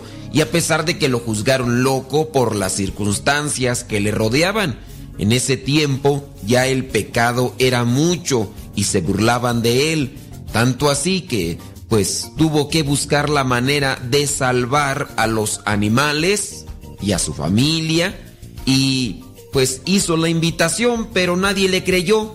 Les dijo que si avecinaba algo duro, algo fuerte para ellos, nadie hacía caso. Yo te recomiendo mejor que leas la Biblia. Por ahí hay unas películas que hablan de Noé, pero lamentablemente son más apegadas a la fantasía que a lo que nos dice la palabra de Dios. También te invito a conocer la historia de la salvación. Mándanos un mensaje, búscanos en las redes sociales por nuestro nombre, Modesto Lule Zavala, y podemos compartirte la historia de la salvación para que conozcas más y a la vez puedas buscar un mensaje práctico en la actualidad de estos acontecimientos que se dieron hace muchos, pero muchos años. Dios nos quiere salvar y ha construido también un arca. Sí, la iglesia. La iglesia viene a ser esa arca donde todos los que entren en ella alcanzarán la salvación.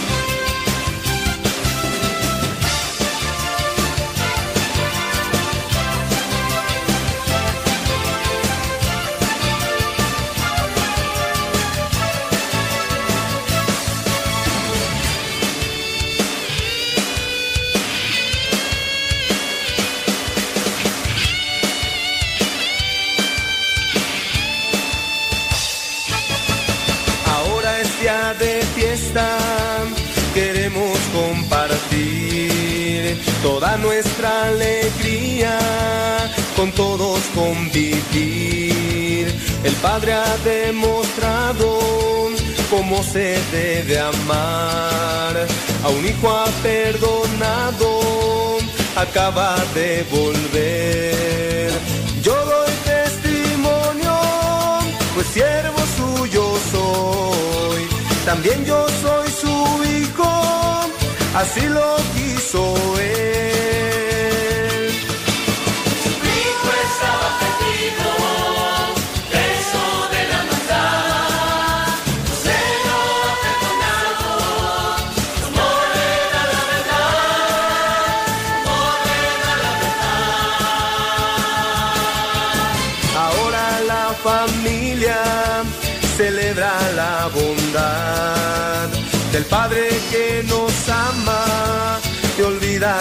maldad.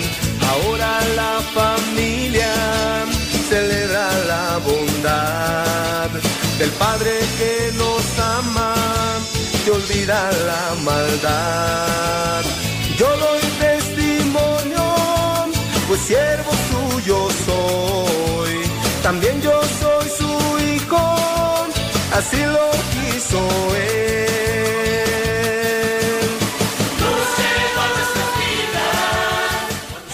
50 minutos después de la hora, hoy día miércoles 13 de, de diciembre. Muchas gracias a los que le dan compartir a la transmisión.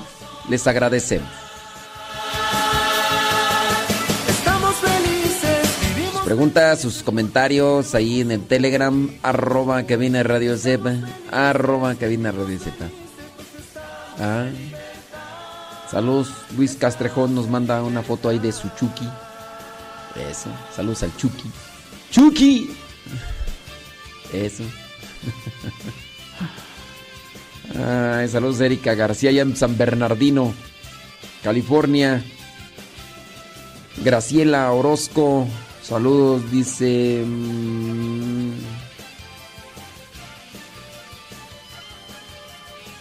Ave María Purísima.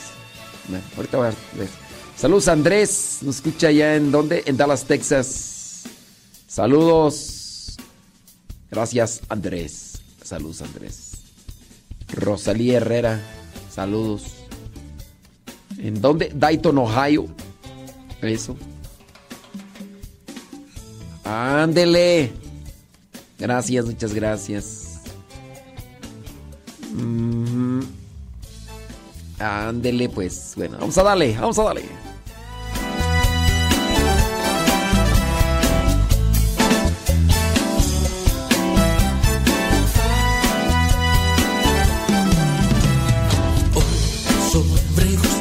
Hoy sobra dolor, porque nos sobra egoísmo, porque nos falta el amor.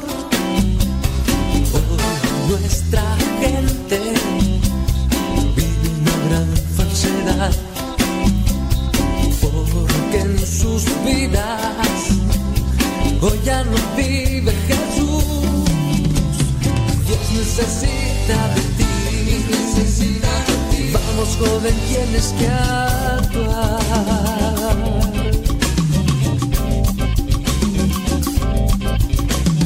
Necesita de ti.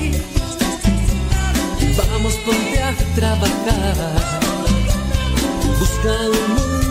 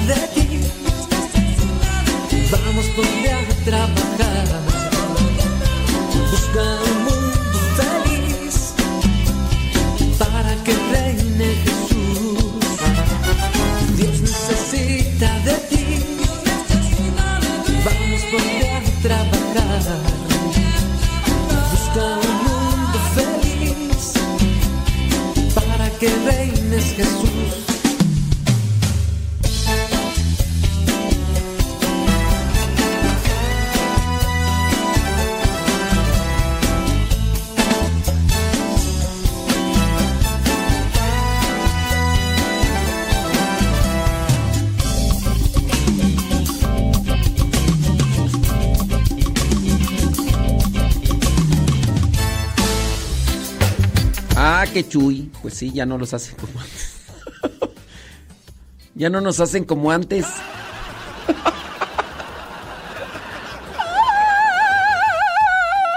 Saludos a Chuy, que ahí nos está escuchando, me imagino, manejando, me imagino, me imagino, trabajando. Bueno, Chuy, gracias Chuy. Chuy.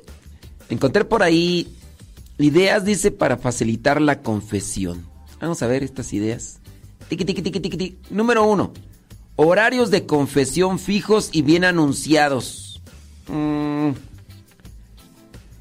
Pues es que hay veces, ¿verdad? O sea, sí hay que, hay que tener un orden, una organización, de manera que pues las personas no nada más vengan y ya así nomás. Hay, hay veces que las personas pudieran en su caso querer confesarse a, cierto modo y a cierto gusto. Y no, pues también hay que decirles, mire, hay un horario, dele chance. Aquí donde estamos nosotros, a veces llegan las personas y pues e- es la hora de, de llenar la tripa. Entonces, pues ya se le dice a la persona, mire, espérese un poquito, este, los padres están, están comiendo, ahorita salen. No, es que, que no se cae, no. No, espérese, espérese. Un poquito. Hay, de pecados a pecados, ¿no? A veces las personas pues manejan sus tiempos y dicen voy a destinar una hora para la confesión, entonces en esa hora quiere que se le atienda. Y, No, pues hay que también ser flexibles, comprensivos, para que no, no sucedan este tipo de malos entendidos. Mm, mm.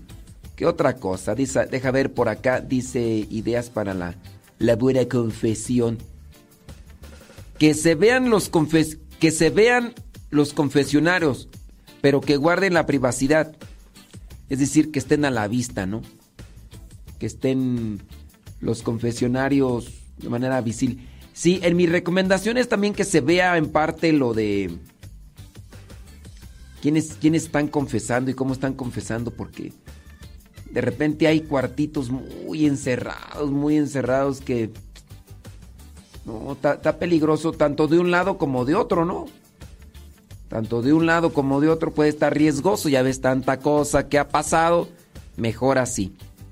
Mejor a la vista, eh, pero sí, a ver, quizá a lo mejor te ven que te vas a confesar, pues to- todos nos confesamos, todos nos confesamos, o nos deberíamos de confesar. Digo, yo sí me confieso, pero todos, todos nos confesamos. Pero sí, teniendo en cuestión de la privacidad, pues hay que ver qué tipo de privacidad, ¿no? Porque pues, no, no sé. Eh, Una de las cosas a mí que me gusta, no, no sé, ah, cuando me ha tocado estar en esos confesionarios, donde están los cuartitos y que me toca estar de un lado y que no veo realmente a la persona, y no es que la tenga que estar viendo, porque para las poquitas personas que me ha tocado confesar, y ustedes, a los que ya les tocó, saben que no les estoy mirando a la cara mientras estoy confesando. Pero el tenerles cerca y el que los vea no a la cara, sino que vea que se están acercando, no sé, me, me hace como que tener más conexión que en su caso cuando está eh, lo que es el confesionario, que tiene incluso un cierto tipo de malla o, una hay una algo y que yo sé que alguien está hablando del otro lado, pero no sé quién es Y no es que me tenga que inte- interesar sobre sus pecados para después señalarlos, no, pero como que, no sé. Entonces hablando de esa privacidad, así como que no le veas a la cara, solamente escúchale, no sé, no sé, no sé. O sea, ni siquiera es para estarles mirando, todo, ni para saber, no. Muchas de las veces hasta se me pierden los, los pecados. Pero sí, que se vean los confesionarios por la cuestión de, de cuidado tanto de, de un lado como de otro.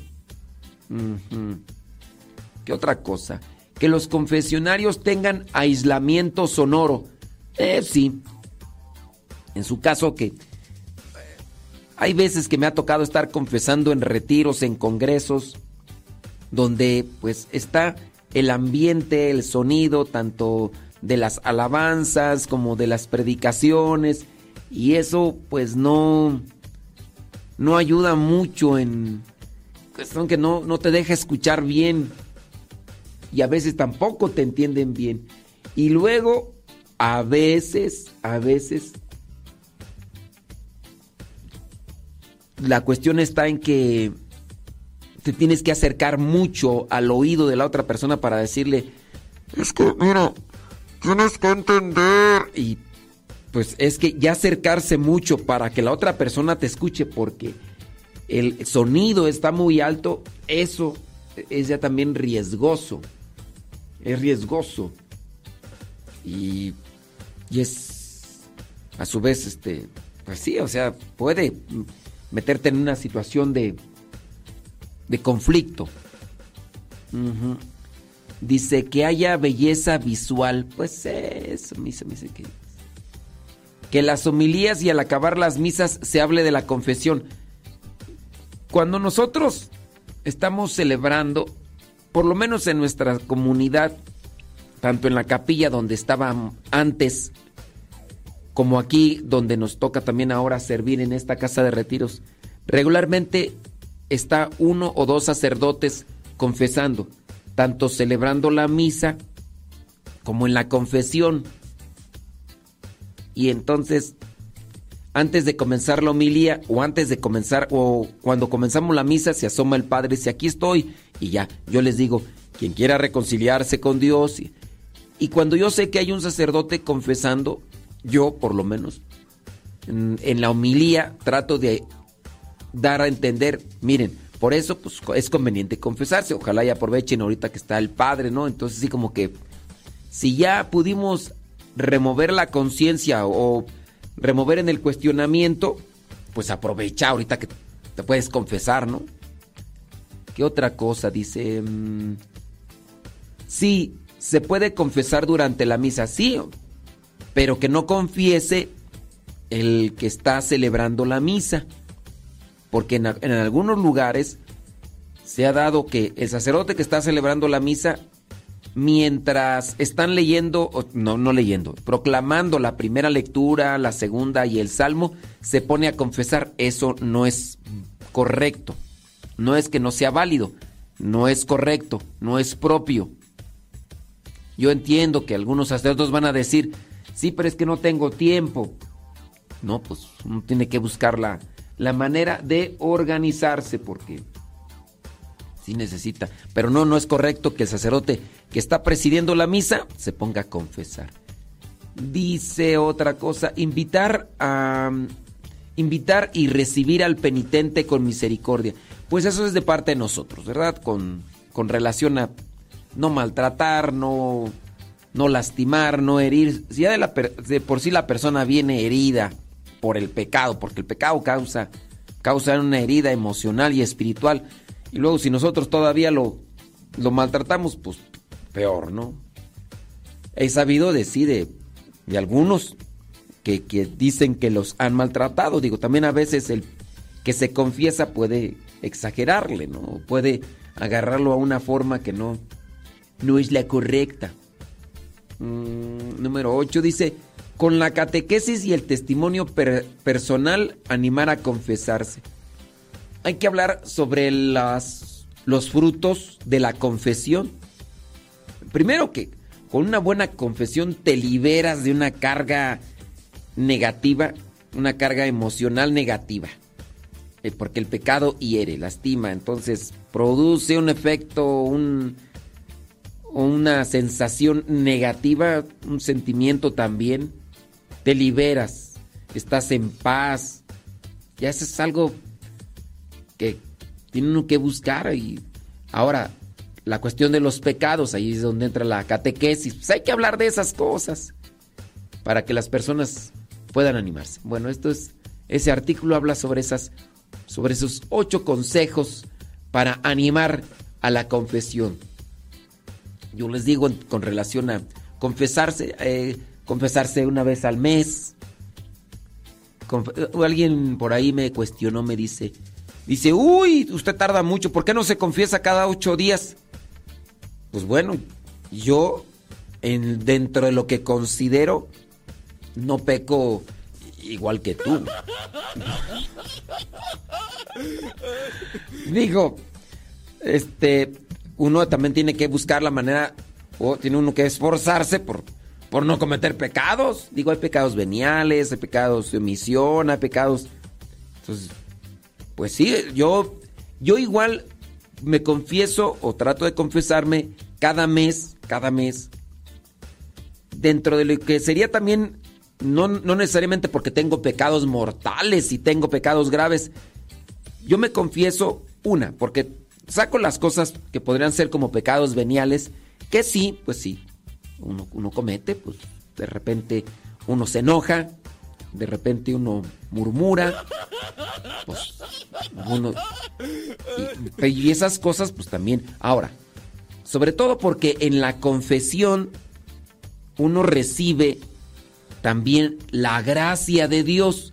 O sea, no solamente es para que Dios me perdone los pecados, es también teniendo en cuenta que en la confesión uno recibe fuerza de Dios. Además de que uno, uno se limpia, uno se purifica, también uno recibe la gracia de Dios. No, es- no necesariamente uno se baña cuando sudaste mucho o andas muy sucio. Hay que bañarse. ¿Por qué? Porque hay cosas que, no sé, las células de la piel se, se van cayendo y quieras o no, hay un- una sensación que, que a lo mejor no te bañas. Igual, me imagino, si vas a hacer ejercicio o andas trabajando en el polvo, tardas más en bañarte porque pues ya te tallas aquí, tallas allá y te- por allá y más allá. Y, pero entonces no es lo mismo que cuando en su caso no te no, no, no tuviste ese tipo de trabajo. digo. No sé tú, cada que te confiesas, cada que te confiesas tú.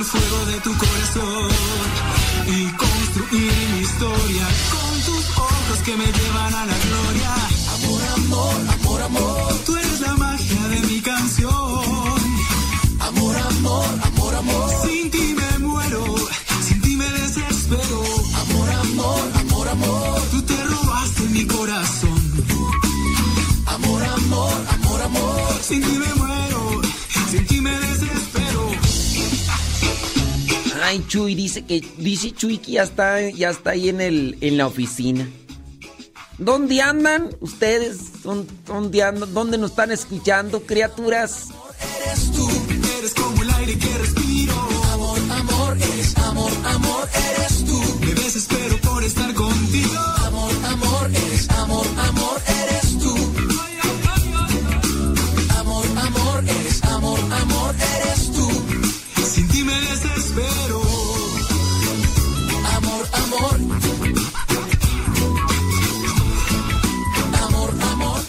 Rápidamente con lo que son estos frutos de la confesión frecuente.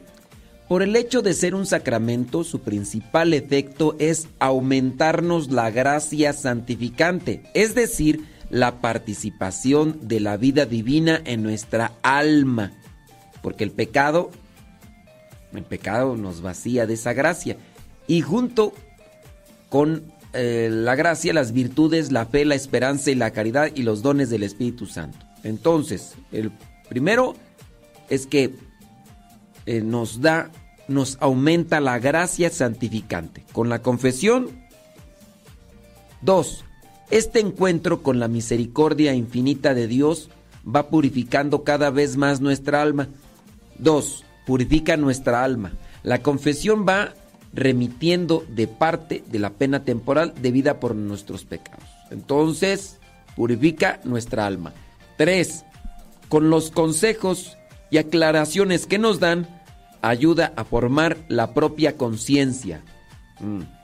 Cuatro, la confesión supone varios actos de humildad.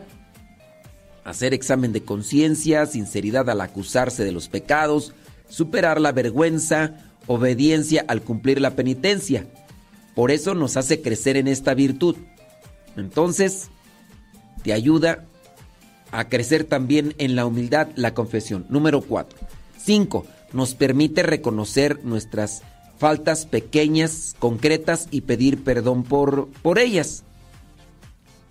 Entonces pueden ser por ahí diferentes. En general, en lo que hemos fallado, aquí y allá y todo. Entonces, nos, el sacramento también nos ayuda a estar más atentos de lo que hemos descuidado, de lo que hemos dejado. Es como que estar más al tiro.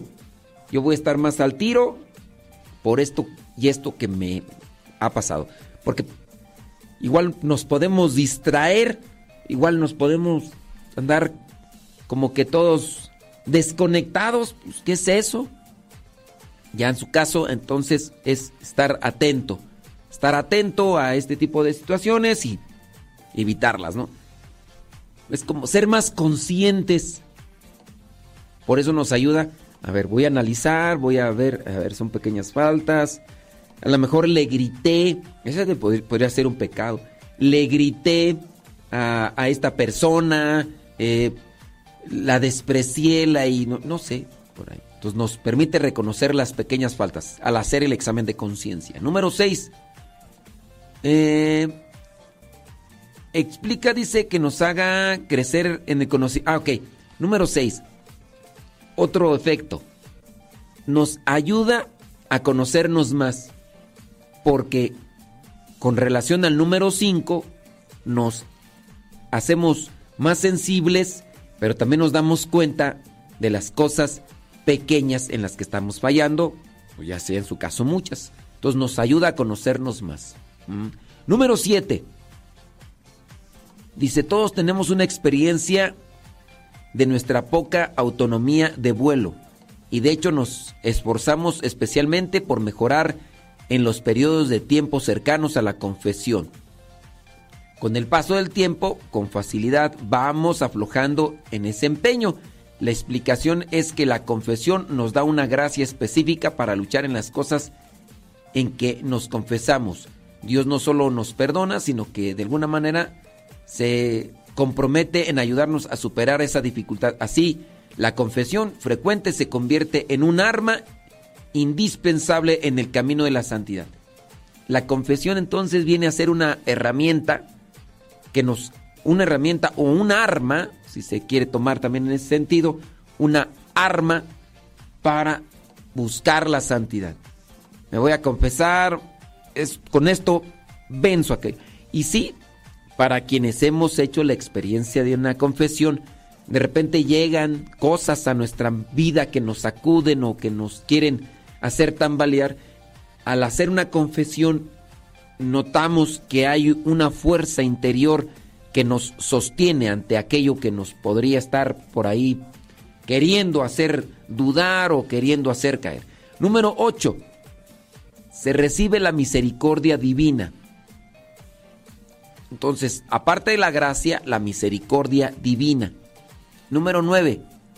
Si procuramos confesarnos habitualmente con el mismo confesor, nos conocerá mejor, lo que permitirá que sus consejos sean más personales según las necesidades de nuestra alma.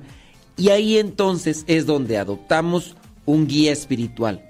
Si me confieso cada mes con este sacerdote, me puede dar consejos para poder salir. Y ahí está la guía espiritual.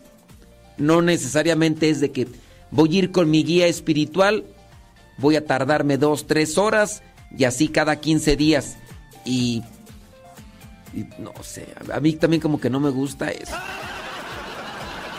Es hay personas que dicen, ¿quieres ser mi guía espiritual? Y uno así como que, ay, no tengo tiempo porque a veces te quieren amarrar a que, como eres mi guía espiritual, me tienes que escuchar dos horas. Y a veces son cosas que no, no es que tengan, sino que más bien son desahogos. Y yo digo, pues esto no está para orientar, no para estar escuchando desahogos y luego... Es que esa es la orientación, digo. En ocasiones la persona está trabada. Ni para atrás ni para adelante. Entonces hay que ayudarle a destrabar. Mira, este, tienes que entender esto, tienes que acomodar aquello. eh, sí, órale, pues échale ganas. Y no, si un guía espiritual, si tiene la confesión frecuente, te conoce y ya te dice, échale ganas en esto, haz el otro. Y hasta le puedes pedir un consejo, oiga, y para esto, ah, ok, rápido, pum, pum, pum, arribotota, sas. Y número 10, la confesión nos llena de alegría y paz interior. Así que ahí están, voy a ver si saco después estos puntos más en forma concreta de lo que son los frutos de una buena confesión, pero hay que, hay que confesarse regularmente.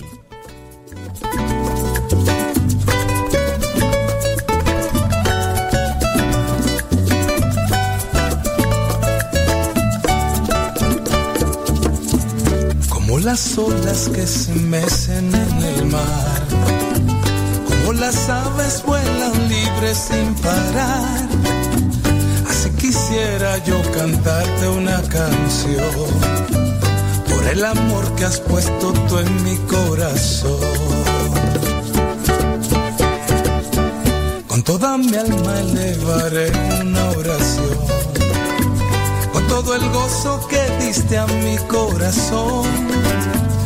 Agradecido siempre de ti yo estaré y convencido de tu amor yo cantaré. Y cantaré con mi guitarra al Señor yo serviré.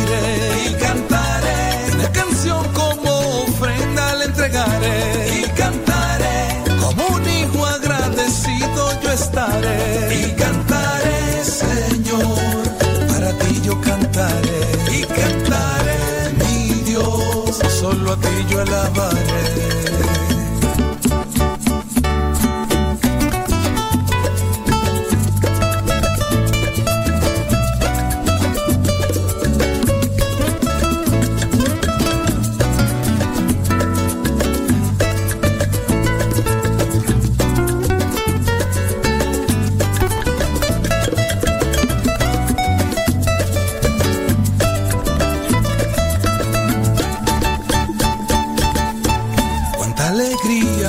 Regalado el Señor.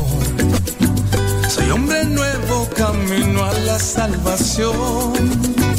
Le pido a Dios que me derrame su bendición. En todo momento sienta yo su protección. tú mi hermano y entona esta canción que eleva el alma y te lleva a la oración. Tus manos y dale la gloria a Dios. Canta conmigo y dale a Jesús todo tu amor. Y cantaré mi guitarra al Señor yo serviré. Y cantaré una canción como ofrenda le entregaré. Y cantaré como un hijo agradecido yo estaré. Y cantaré mi guitarra al Señor yo serviré.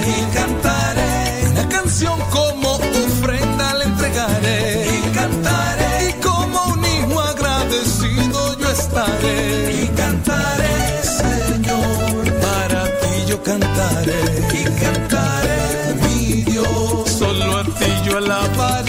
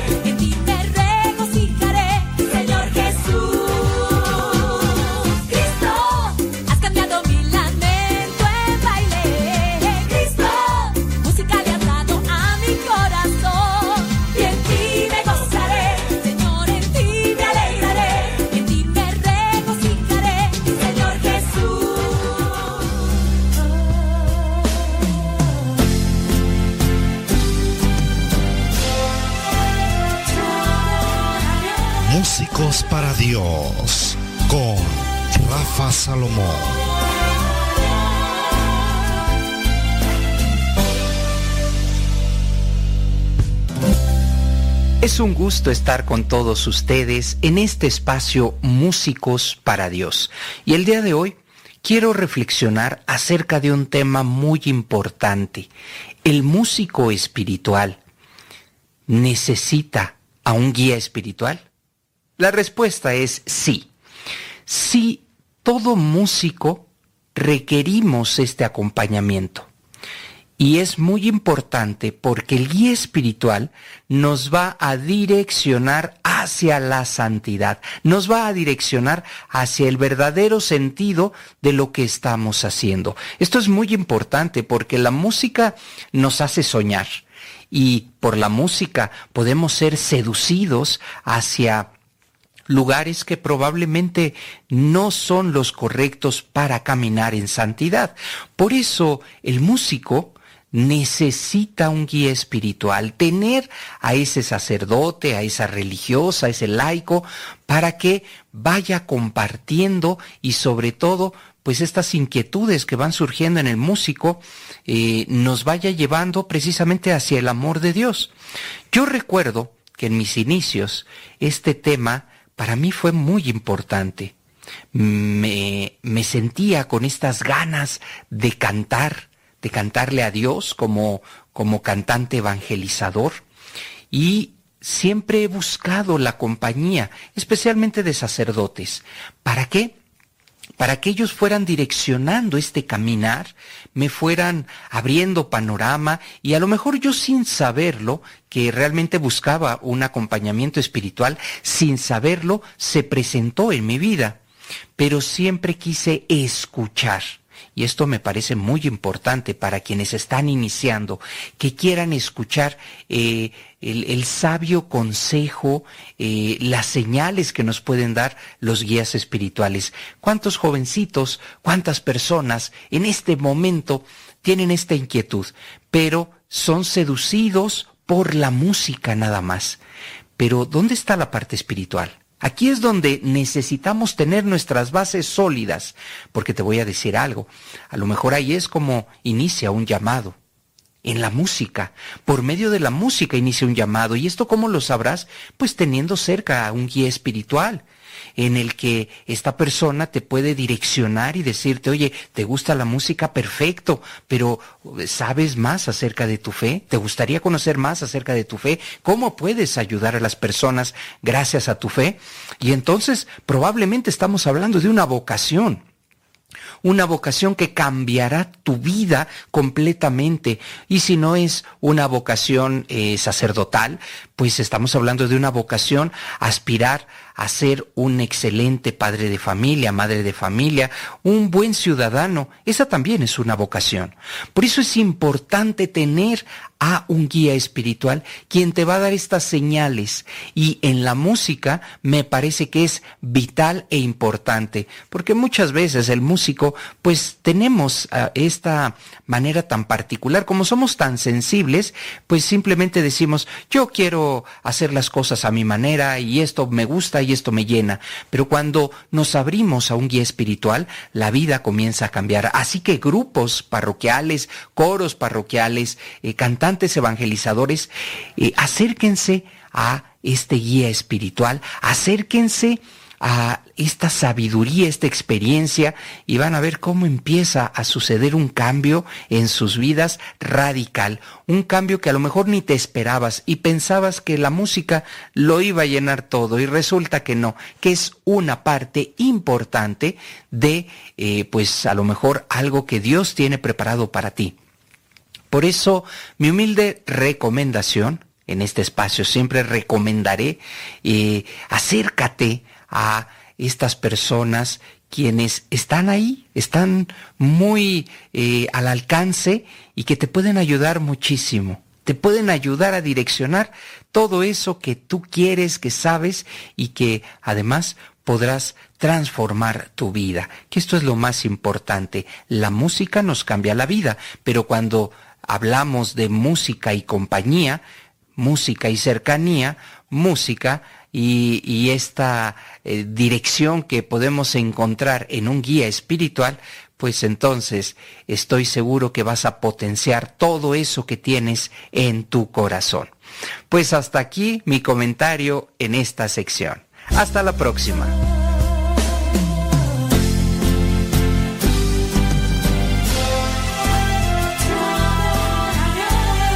Decídete ya. Músicos para Dios.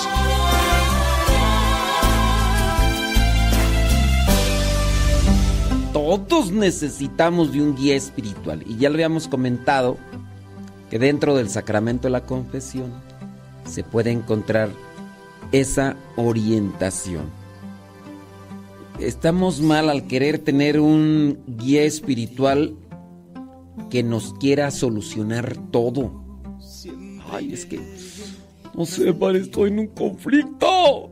¿Qué pasó? A ver. Ay, es que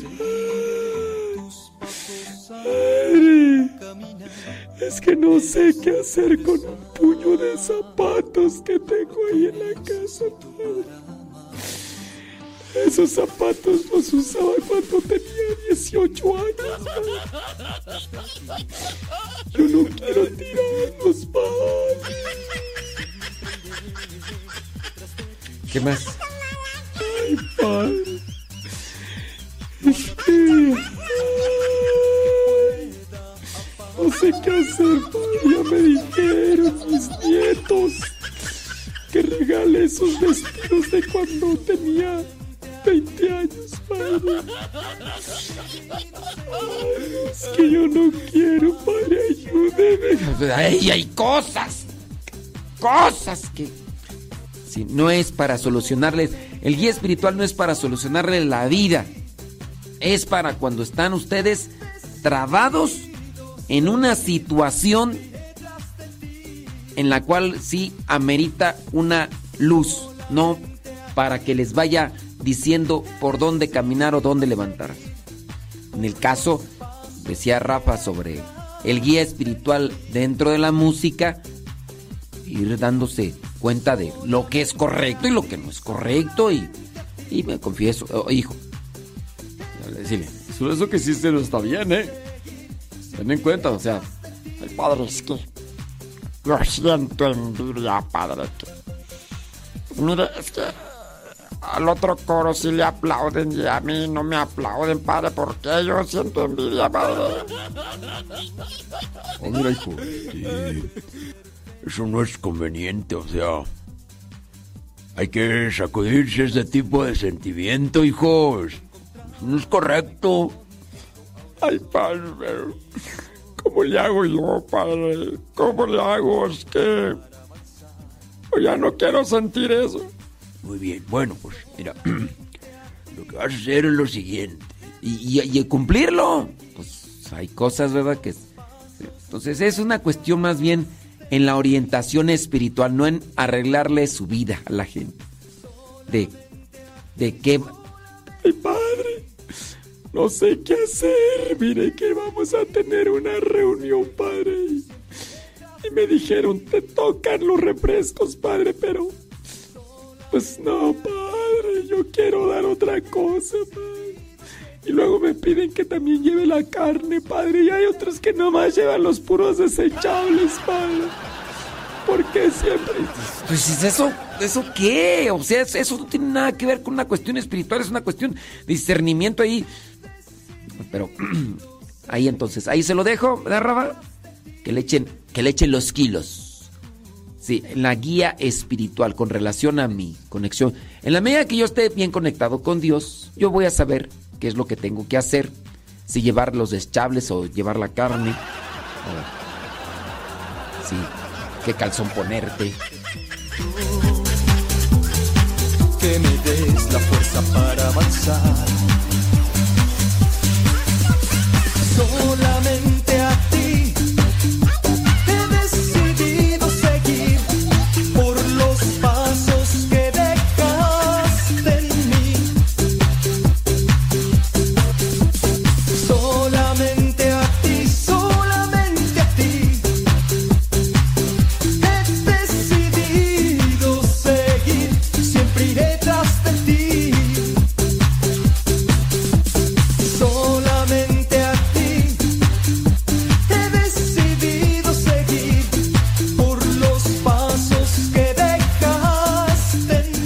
Dice Aida que por gente quejumbrosa los padres le huyen a la guía espiritual.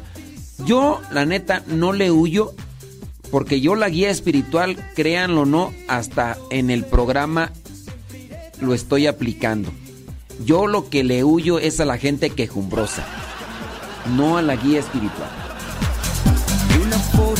Aquí yo estoy dando guía espiritual. Te estoy orientando. Sea, ok, te embona eso que te digo. Acomódatelo y aplícalo. Pero también hay gente narcisista que a fuerzas quieren que le digan, No, padre. Esos consejos son para todos. Yo quiero que me diga algo a mi padre. A mí, nada más a mi padre. Ay.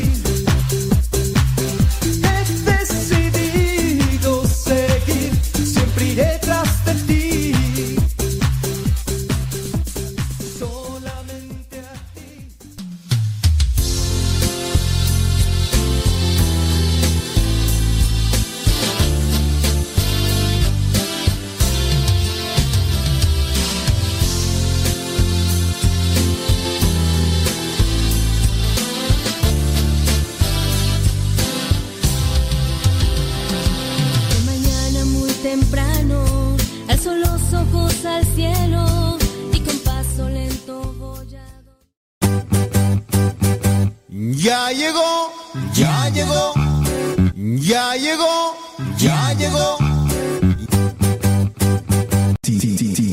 Chafa.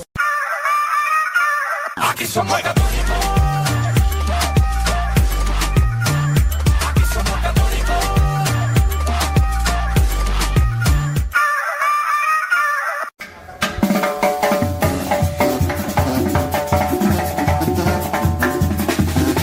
¿Cómo se mirará Rafa Salomón con unas botas y un chaleco de cuero y su tejana o su sombrero y santalón, san- cinturón piteado con, con pantalón de mezclilla, camisa cuadrada? Rafa.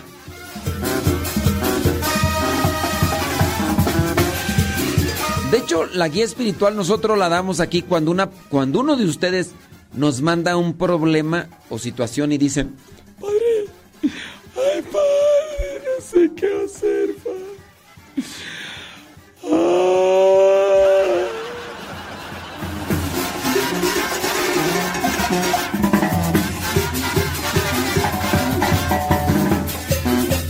Por ejemplo, acá una persona acaba de mandar un mensaje. No vamos a decir su nombre, Eugenia. Dice... mm, al tener un mal deseo, ¿qué implica? ¿Qué implica un religioso? ¿Debo asistir a la confesión? Ay, no le entiendo. A ver. Al tener un mal deseo, ¿qué implica un religioso? ¿Debo asistir a la confesión? Es ambigua esa pregunta, yo no sé qué me querrán decir. Explíquenmelo con manzanas y peras porque no le entiendo ni. Déjame brincar a otra pregunta. Dice... A todas las que les gusta llevarlo desechable... ah, dice, dice una señora por acá, dice que por eso no le gustan las reuniones familiares, que porque pues a sus familiares siempre se apuntan con lo desechable, no se apuntan con lo que más cuesta, en este caso la carne. Dice que un saludo para esos familiares que, que sí saben quiénes son, porque incluso hasta escuchan el programa, pero que pues cuando uno dice aquí las cosas nada más se las sacuden y... ¿Qué pasiones, Kevin Ferni? ¿Eso pasa en tu familia, Kevin Ferni? ¿A poco? No, no digas, ¿eh? Un mal pensamiento acerca de mirarlo de otra forma. Ay, no sé. Ya suelta bien las cosas como son. Es que no le entiendo. Al tener un mal deseo que implica un religioso, debo asistir a la confesión. A ver, yo no sé si es lo que yo pienso que quieres decir. O sea, ¿qué les cuesta decir? Padre, padre, si yo siento un cierto tipo de atracción por un religioso, por un sacerdote, es bueno acercarme. ¿E- ¿Eso es lo que me quieres decir? ¿Que, que te, que te atrae el, el sacerdote o que te mueve el...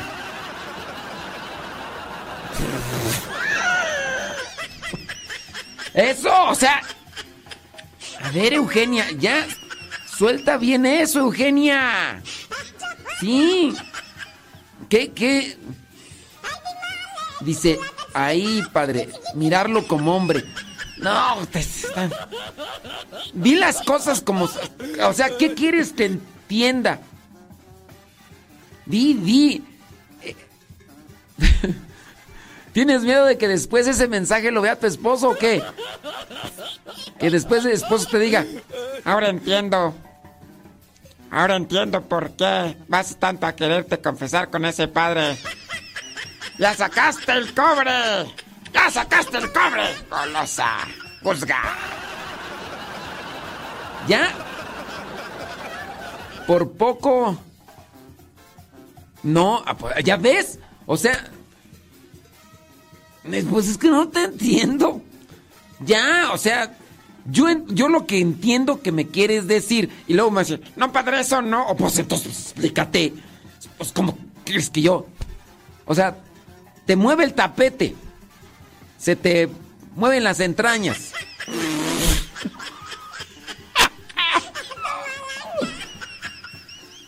Eso, o sea, se te mueven las entrañas con ese sacerdote. Que si está mal irse a confesar con ese sacerdote que, que te mueve las entrañas y se te... ¿Eso es lo que me quieres decir? Pues ya, digo yo, ya pon las cosas así como son. Algo así. Fíjese nada más. Ay, Dios. Pues. Mira, yo lo que. Es que, es que así uno no puede. Así yo digo una cosa y al rato me va a decir, no padre, eso no quise decir. Ok, pues te estoy diciendo pues que me pongas aquí las cosas claras. Pues uno qué, ¿qué quieres que yo eh, interprete o qué? Dice, por haber tenido un mal deseo o pensamiento. No, no, no, esto, esto es muy ambiguo. Esto es muy ambiguo, no, no quieres decir las cosas bien como son. Tienes temor, tienes miedo, tienes vergüenza, no sé qué yo. Pero yo podría decir una cosa muy aparte de lo que tú quieres, porque yo puedo decir algo, y lo voy a decir, y vas a decir, no padre, eso no quise decir, usted me malentendió. No, no, entonces no te malentendí, lo que pasa es que tú no sabes explicar, no quieres decir las cosas como son, y, y me haces nada más decir a mí cosas que... Pero este consejo y este mensaje no va para ti, ¿ok? Esto sí ya queda limitado para que no me vengas allá a decir yo podría comentar en situación diferente de la persona que, que me está escribiendo, porque ya ni voy a ver que me está escribiendo, porque más está escribiendo ahí entre dientes y, ni, es clara ni nada. Es una señora. Supongamos que a una persona, tanto de un lado como de otro, hombre o mujer, le mueve el tapete a alguien. Le atrae. Se le. Se le este se le mueven los sentimientos, pues. Y en su caso esta persona podría decir, es que incluso hasta en el sacramento de la confesión se me remueven las entrañas. Puede ser hombre o puede ser mujer. Digamos que un hombre a lo mejor ve a una religiosa, ¿no? Mueve una religiosa o también en su caso hasta podría ser, no sé, la secretaria o la que está encargada o la catequista o quien sea. Tú ya estás comprometido, ya estás casado. Tanto de la mujer a la que se le remoja o se le mueve la saliva, nomás así que el... Ay, qué, ay, qué rico. Ay, sabrosa. ¿Por qué eso pasa, no? Entonces se le remoja la boca con la saliva porque ve y dice, wow, qué bombón. Bueno. O el hombre. Yo te diría, no te expongas. No te acerques con esa persona. Si es consagrado y se te remoja la saliva, no te acerques. Lo único que estás haciendo es avivar más esa situación distánciate. Busca por otro lado, evita. Estás casado, ves a la religiosa, ves a... Estás comprometido, ves, distánciate. No veas, no, no tengas contacto, porque se te va a remojar más la saliva. El buen entendedor, pocas palabras, hombre. ¿Para qué hacemos? ¿Para qué somos explícitos en esa cuestión? Evita, evita eso. Aunque sea la confesión, vete a confesar con otro sacerdote, aunque tengas que caminar dos horas, no importa, vete. Pero no, no te expongas. No te expongas. Ya sea hombre. Tú vas y no, no veas si tú eres hombre y dices esta religiosa o, o esta encargada del grupo litúrgico, eh, del, del- no, no, no, si estás dentro del grupo y dices, no, es que, ay, con, es que con la coordinadora, ay, no, y mejor deje el grupo, no te expongas. Eso se llama prudencia. cuidado. Digo, y se le remoja la saliva, mejor. ¿Para qué le dan más cuerda a la imaginación? Yo no sé si eso me quiso decir acá esta señora que le tiembla la mano para escribir las cosas como son y que si, eso es lo que te pasa a ti, pues este, pues mejor vete a confesar con otro padre. Ni recomendación, si no quieres caer en tentación y en pecado. Y eso también va para las otras personas, hombres o mujeres, que pudieran tener esa situación. Y también para los consagrados, que pudiera ser que vean a una feligres o a un, a feligres y que se les remoja el tabique. Después de tanto buscar por ahí la felicidad, después de tanto buscar y no poderla encontrar.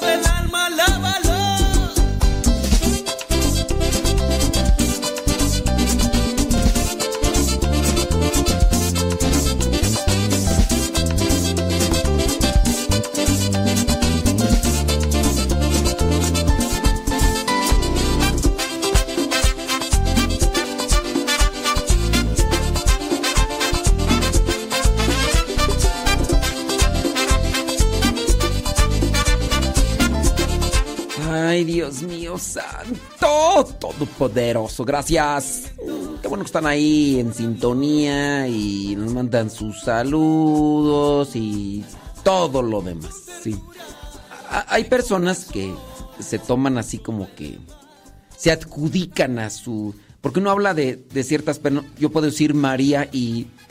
O puedo decir Eugenia, o puedo decir este eh, Juan, o puedo decir Pedro.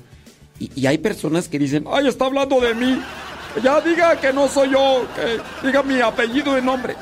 Las personas quieren que diga sus nombres, pero pues es que hay tantas Eugenias, hay tantas Marías, hay tantas Rosas y hay tantos Roses que pues pero Ay, no, yo. Yo quiero que. Oh, Dios mío, hombre. Que, que, que no diga que yo soy esa, que no soy esa la persona. A ver, con relación a lo que estábamos comentando de, una situación X, eh, dice, dice la persona que no, no se llama Eugenia, pero yo puedo, puedo decir cualquier nombre, puedo decir, no sé, el nombre de, de la Pichirila, ¿no? Y, no, no vaya a ser que allá en el público, los radioescuchas, alguien que se llame Pichirila y decir, No, está hablando de mí, ¿eh? Pero no dije Pichirila Fernández, ¿no? Y, y- pero sí. Dice María Eugenia que aclare que ella no es. Tú no eres María Eugenia. ¿no? Es más, no eres la única en el mundo. Yo sé que tú te crees la que eres la del centro del mundo, pero pero no, eh, eh, María Eugenia, eso podría ser narcisismo. Eh, busca la palabra narcisismo en el Google para que veas a qué se refiere eso. Entonces, no eres la única, María Eugenia. Si tú piensas que eres la única que se llama Eugenia, este, pues no, María Eugenia. O sea, además no estamos diciendo el apellido. Y aunque fuera el apellido, es un nombre común, María Eugenia. No eres la única. No eres la única. Así que, por ese lado, siéntete tranquila y siéntete a gusto, María Eugenia Carrasco, ¿cómo te apellidas? Sí, porque ella fuerzas quiere que aclare que no me estaba refiriendo a ella. Ya. Voy a evitar ya decir nombres eh, ficticios porque me van a salir a echar pleito como María Eugenia. Eh, ¿Cuál es tu apellido? Así para de una vez decir, no estábamos hablando de, de María Eugenia, ¿qué? María Eugenia, a ver, pues dime cuál es tu apellido, así para ya decirles que no. Dice Eva Valerio que él también se llama Eugenio. María Eugenia quiere que enfoquemos la atención hacia ella. Es que pues ya ves cómo es María Eugenia. A ver, ¿cuál, cuál es tu apellido de una vez para que todo el mundo sepa que no, que la que se le ruboriza el- y que se le remoja la saliva no es, no eres tú, María Eugenia, ¿qué? Ah, María Eugenia Pinzón. ¿Cuál, cuál es el otro apellido ya? Ay, ya no, ya- ya me estresé yo. a ver.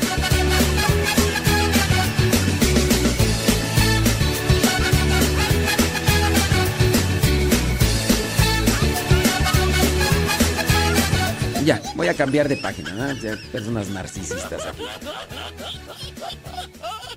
Dice la persona que escribió el mensaje con relación, dice que le daba vergüenza sentir eso. Creo que cuando ya nos conocemos, eh, debemos de saber que somos seres humanos sensibles y que es natural que se sientan ese tipo de cosas. Digo por el caso que no es María Eugenia Pinzón, aclarando, que no es María Eugenia Pinzón porque ella dice que, que porque estoy hablando de ella, ya... pues, no, es. Ya, dije yo ya que no iba a tocar el tema y ahí estoy yo de... mm, Son sonada, hombre. A ver, pero la persona que es- escribió sobre esta cuestión, que dice que pues ella siente algo por el por el consagrado, por el sacerdote con quien se va a confesar y por eso preguntó que si estaba mal o qué podría hacer porque pues él le moja la saliva al verlo, entonces pregunta que si sería correcto irse a confesar con él. Entonces yo le digo que no. Dice que pues que le da vergüenza sentir eso. Le da vergüenza sentir eso. Pues, pues no se debe de sentir en parte vergüenza. Digo, debe tener su precaución. Somos seres humanos, podemos sentir algo por alguien. Eso no es, no es, no es que sea pecado sentir. Lo, el pecado estriba en consentir. Ahí estriba el pecado. Ya es, es malo o es pecado cuando consentimos eso que sentimos. Por lo tanto, la recomendación es siempre a evadir o no cultivar o no alimentar ese tipo de sentimientos.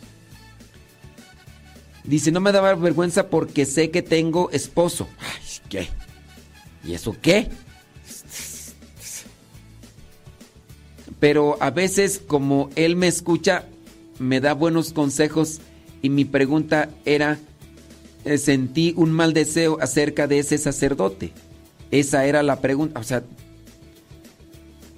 sentir no es pecado, consentir es el pecado. Solamente para aclararte, porque como no hiciste bien tu pregunta desde el inicio, ahorita ya me la estás queriendo aclarar, pues ya, ya cuando pasó ya un ratote, ese es el problema. Si hubieras hecho la pregunta desde un principio y sin darle tantas vueltas al asunto y sin andar involucrando a gente que nada que ver aquí, que ni la topo, ¿verdad? Pero andan a queriéndose meter ahí en el... Aclare que no soy yo, aclare que no yo. Entonces, no está, no es malo, no es pecado sentir. El, el pecado es consentir. Te fuiste a confesar. Dice, lo siento, padre, por tantas molestias. Pues en vez de que lo sientas, pues ponte las pilas para que no andes causando más molestias. Pues, eso de sentirlo, pues, ¿a mí qué? O sea, con decirme lo siento no haces que, que se corrija una actitud desordenada en, en el momento de explicar las cosas. Yo a donde quiero es llevarte a un orden de pensamientos y un orden de palabras. Con decir lo siento no, no acomodas tus sentimientos, no acomodas tus lineamientos ni tus cuestionamientos, que eso es lo que deberías de corregir. Más que andar diciendo lo siento, lo siento, lo siento. Con eso no corriges nada. Ponte las pilas, nomás, ponte las pilas. El pecado no es sentir, es consentir. Te fuiste a confesar, viste a un sacerdote que te atrajo, que te removió las entrañas. Pues es normal, pues. ¿Qué dice? Sí, padre, oye, usted me está dando hasta con el. Ay, Oh, la víctima. Entonces ya mejor no digo nada. Si te doy un consejo. Si no te doy, si no te digo, doy un consejo, porque Padre, le estoy haciendo una pregunta. Y si te lo doy, Ay, no, padre, me está dando... Qué- pues entonces qué, no, no digo nada. Ay, no, ya mejor me voy. Nomás. Sí, nomás andan. Si, si uno da consejos, si uno no da consejos, ¿Por qué no me responde mi consejo? y si doy consejos, Ay, no, me está dando bien duro. Ay, ya hasta me está dando hasta con el... ay, no. Ya mejor me voy.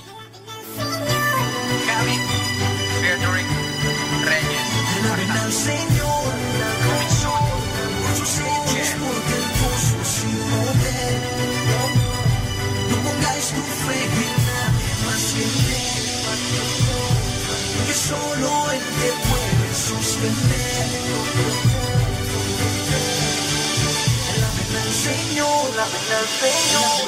Dicen acá que cuente hasta 10. No, con esta gente hay que contar hasta un millón. Ay, Dios mío santo. ¿Quién sabe cómo le harán los viejos para entenderles a ustedes? A lo mejor ni Dios las entiende.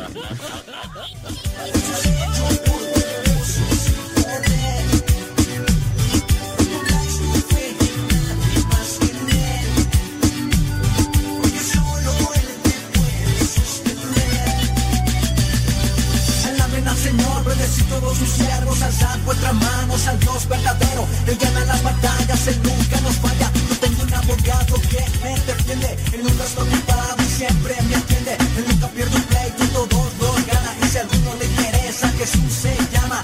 Vamos cantando hasta que baje su poder. Señor, gloria a Dios, gloria a Él. Vamos cantando hasta que baje su poder, brincando, bailando y orando para.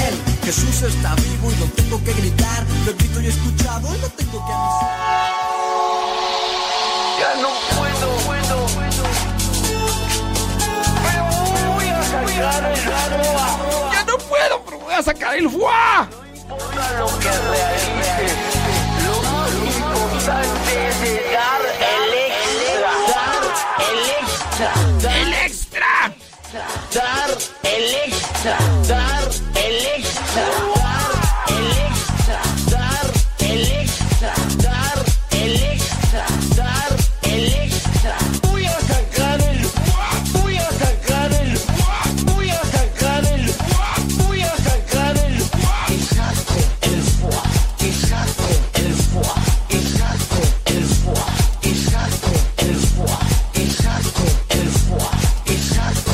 le voy a hacer yo. Ay, no, esta gente me estresa. Es que ya no puedo.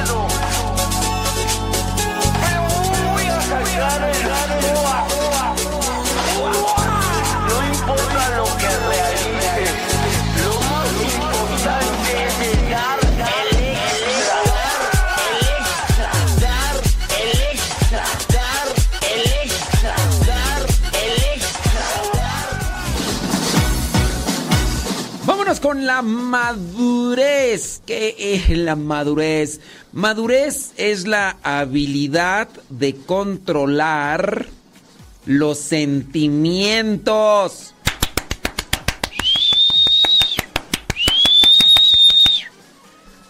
Madurez es la habilidad de controlar los pensamientos. Dice... eh, la felicidad dice... Bla, bla, bla, bla, bla, bla. Dice, Padre Modesto, pobre de esa chica, yo la entiendo, eso es fuerte. A mí se me está pasando con mucha oración.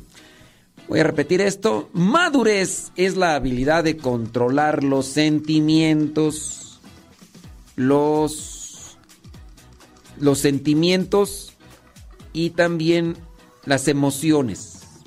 Controlar, por ejemplo, la ira. Eso es madurez.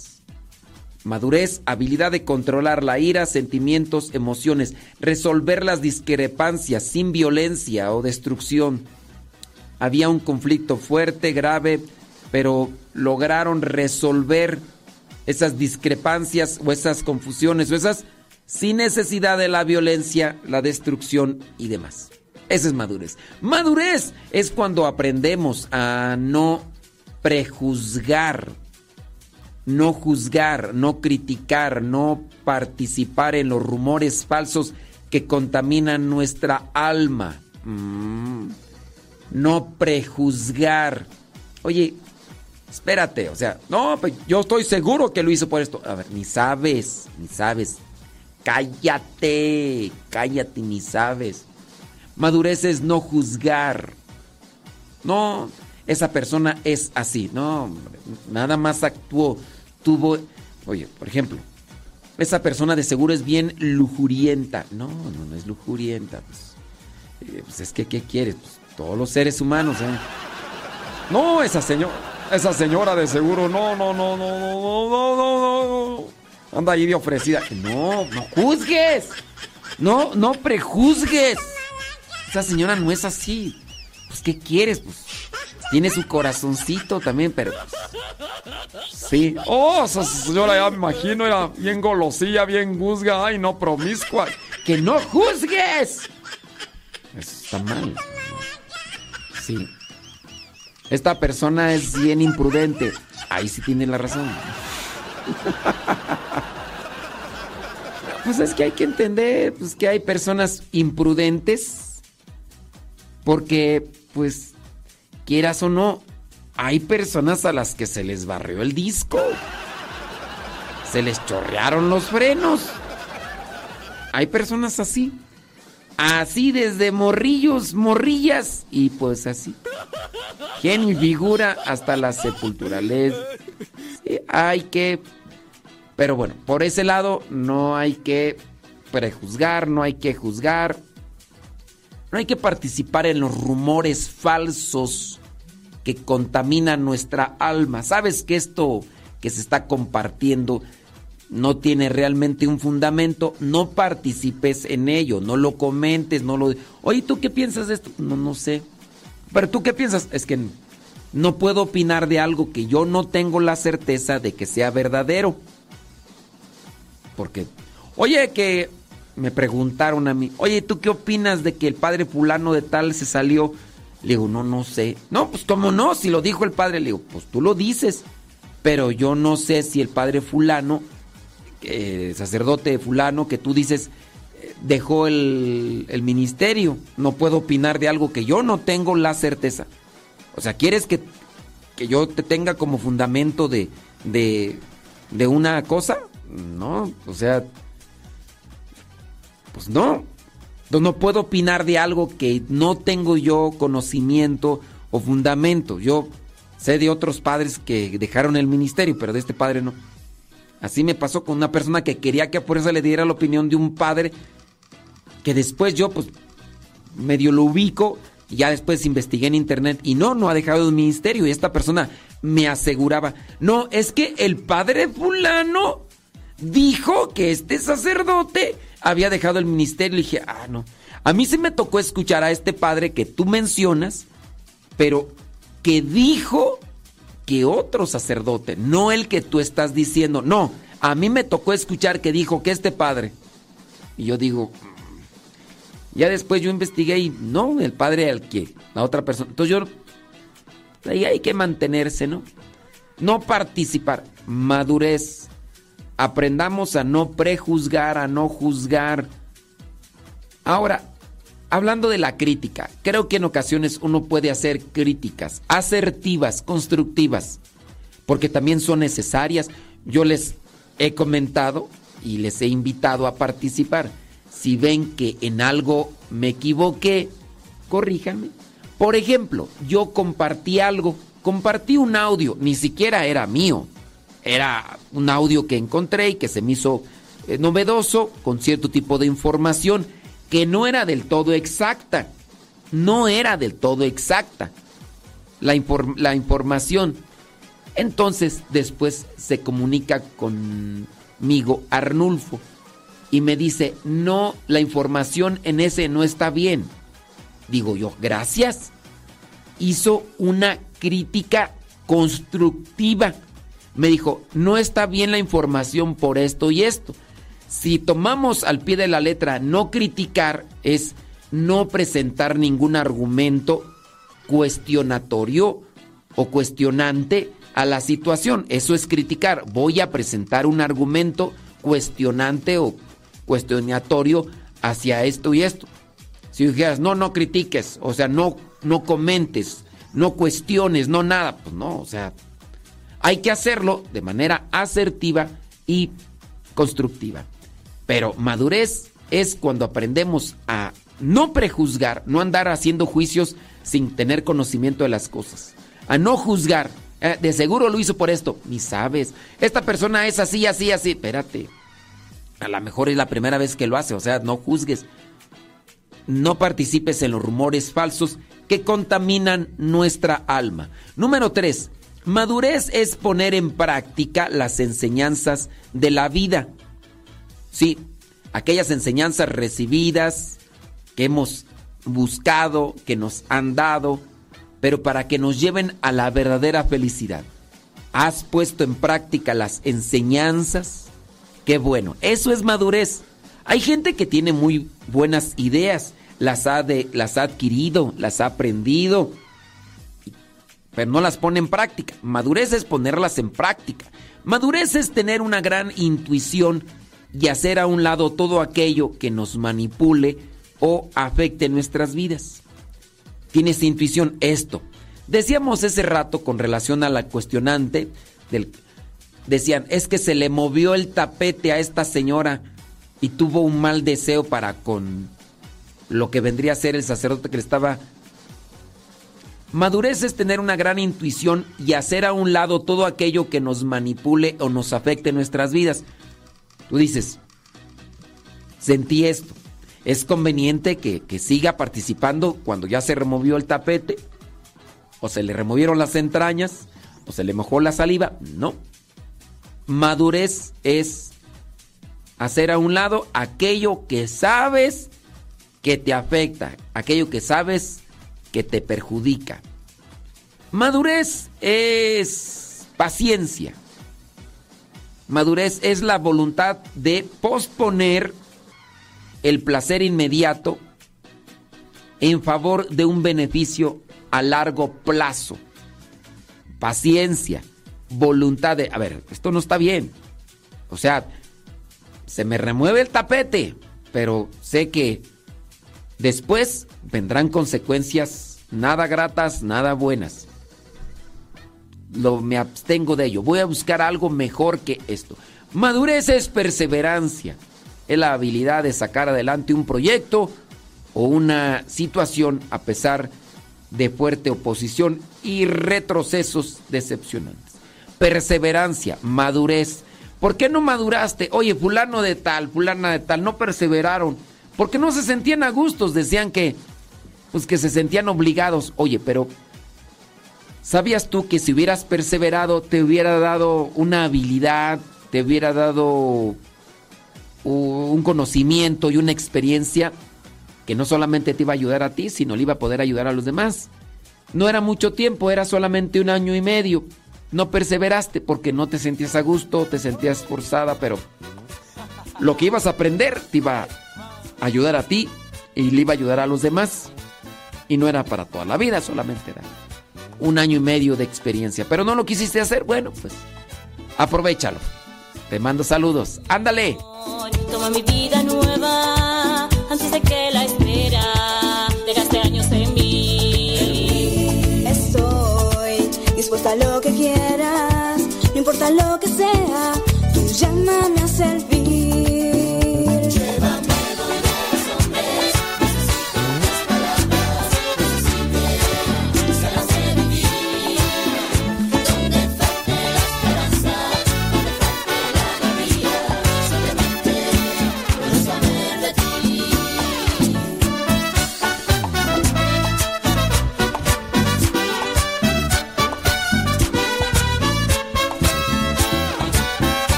Señor. Tendré mis manos sin cansancio, tu historia entre mis labios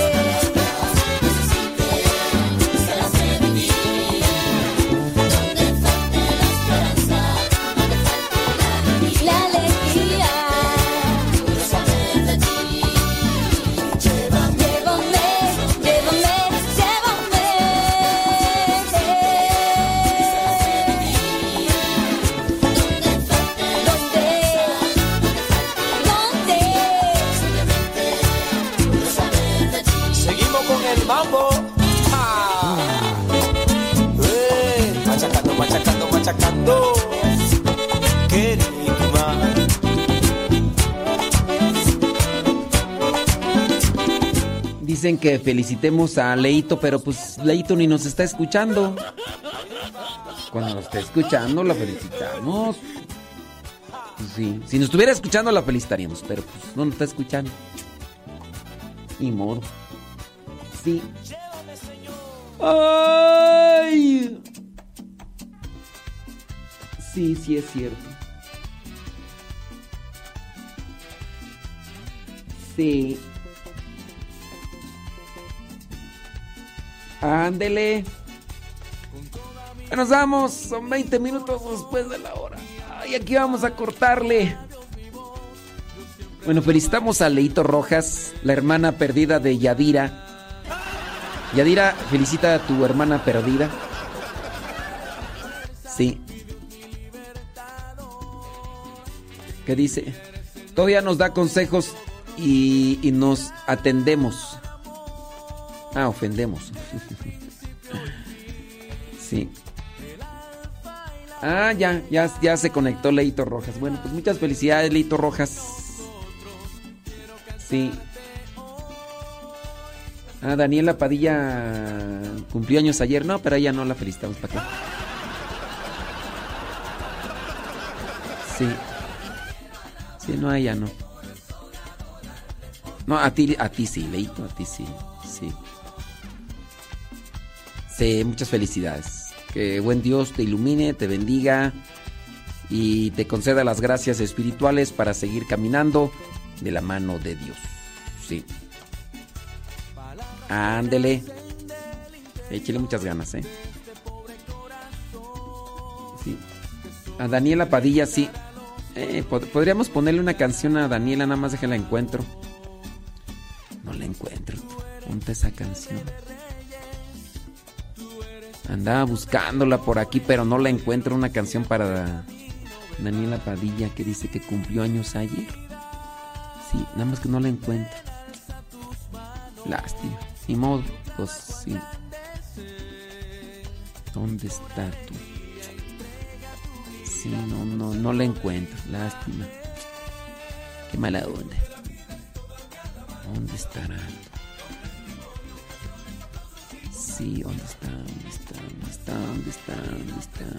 Ah, sí, ya, ya la encontré. Mira, por ejemplo, para Daniela Padilla, en vez de las mañanitas le vamos a cantar esta.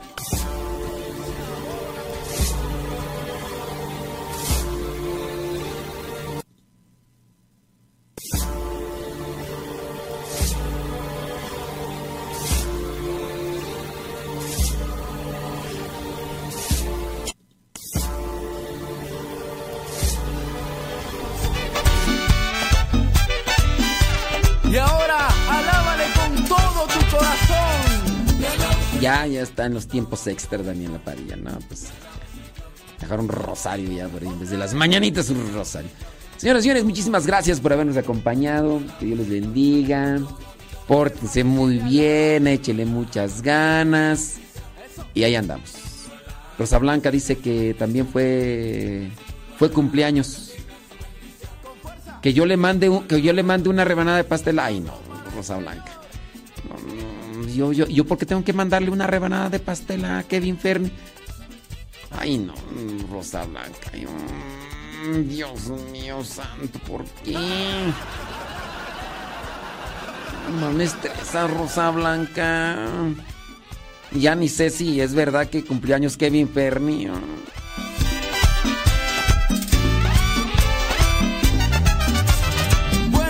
Llegó el momento en que todos juntos. Es que así como se te cruzan los cables para las preguntas, Rosa Blanca, a lo mejor también se te cruzan los cables para las fechas. Sí. Uno no sabe, güey. Señoras y señores, muchísimas gracias. Son las 11 de la mañana con 23 minutos. Nos desconectamos de Facebook. Sí, nos desconectamos de Facebook y de YouTube. Muchas gracias. Dice Cecilia Ramírez que, eh, que felicite a Juan Pérez que nos está escuchando en Grand Prix. Bueno, felicidades a Juan Pérez. No sé por qué felicitarlo, pero felicidades a él. Muchas gracias. Recuerden que ahí se queda el programa en YouTube, en Facebook, Modesto Radio. También ahí en, en Spotify, en iTunes, Modesto Radio. Modesto Radio en Spotify, en iTunes, Google, todas las plataformas podcast, busque Modesto Radio. Y ahí para que descargue el programa, para cuando no tenga internet, ya puede escuchar el programa, si es que usted quiere escuchar. Espero que es un programa diferente, es un programa que pues, trae cosas que a unos les gusta, a otros no, pero pues ahí está. Ándele. Dice, a qué, fe, a qué feo. De regreso le pone las mañetas para que se emocione Kevin Fern. Ay, Rosa Blanca, pero es que se te borra el cassette bien gacho. Te chorrean los frenos bien gacho. Yo no sé si es verdad, a lo mejor Te equivocaste de fecha así como te equivocas con las preguntas, Rosa Blanca. Bueno, Kevin Ferni, si es que es, si es que ahora sí le atinó Rosa Blanca, pues que Dios te bendiga, que Dios te ilumine, que Dios te llene de mucha gracia espiritual, pero sobre todo de paciencia. ¿eh? Échale ganas, Kevin Ferni. Así Daniela Padilla y y Leito Rojas, que dice que están cumpliendo años. Ándele, échenle muchas ganas, agárrense de Dios, sean alegres, sean felices. Y si se le raya el disco a Juan, a Juan Pérez también, pues también a todos ustedes. Ah, dice que es su hijo que cumplió años, Juan Pérez. Saludos a Juan Pérez, hombre, muchas gracias. Sean felices, sean felices, no se frustren ni se amarguen y todo lo demás. Échenle ganas. Ándele, vámonos a Jesús, alábale.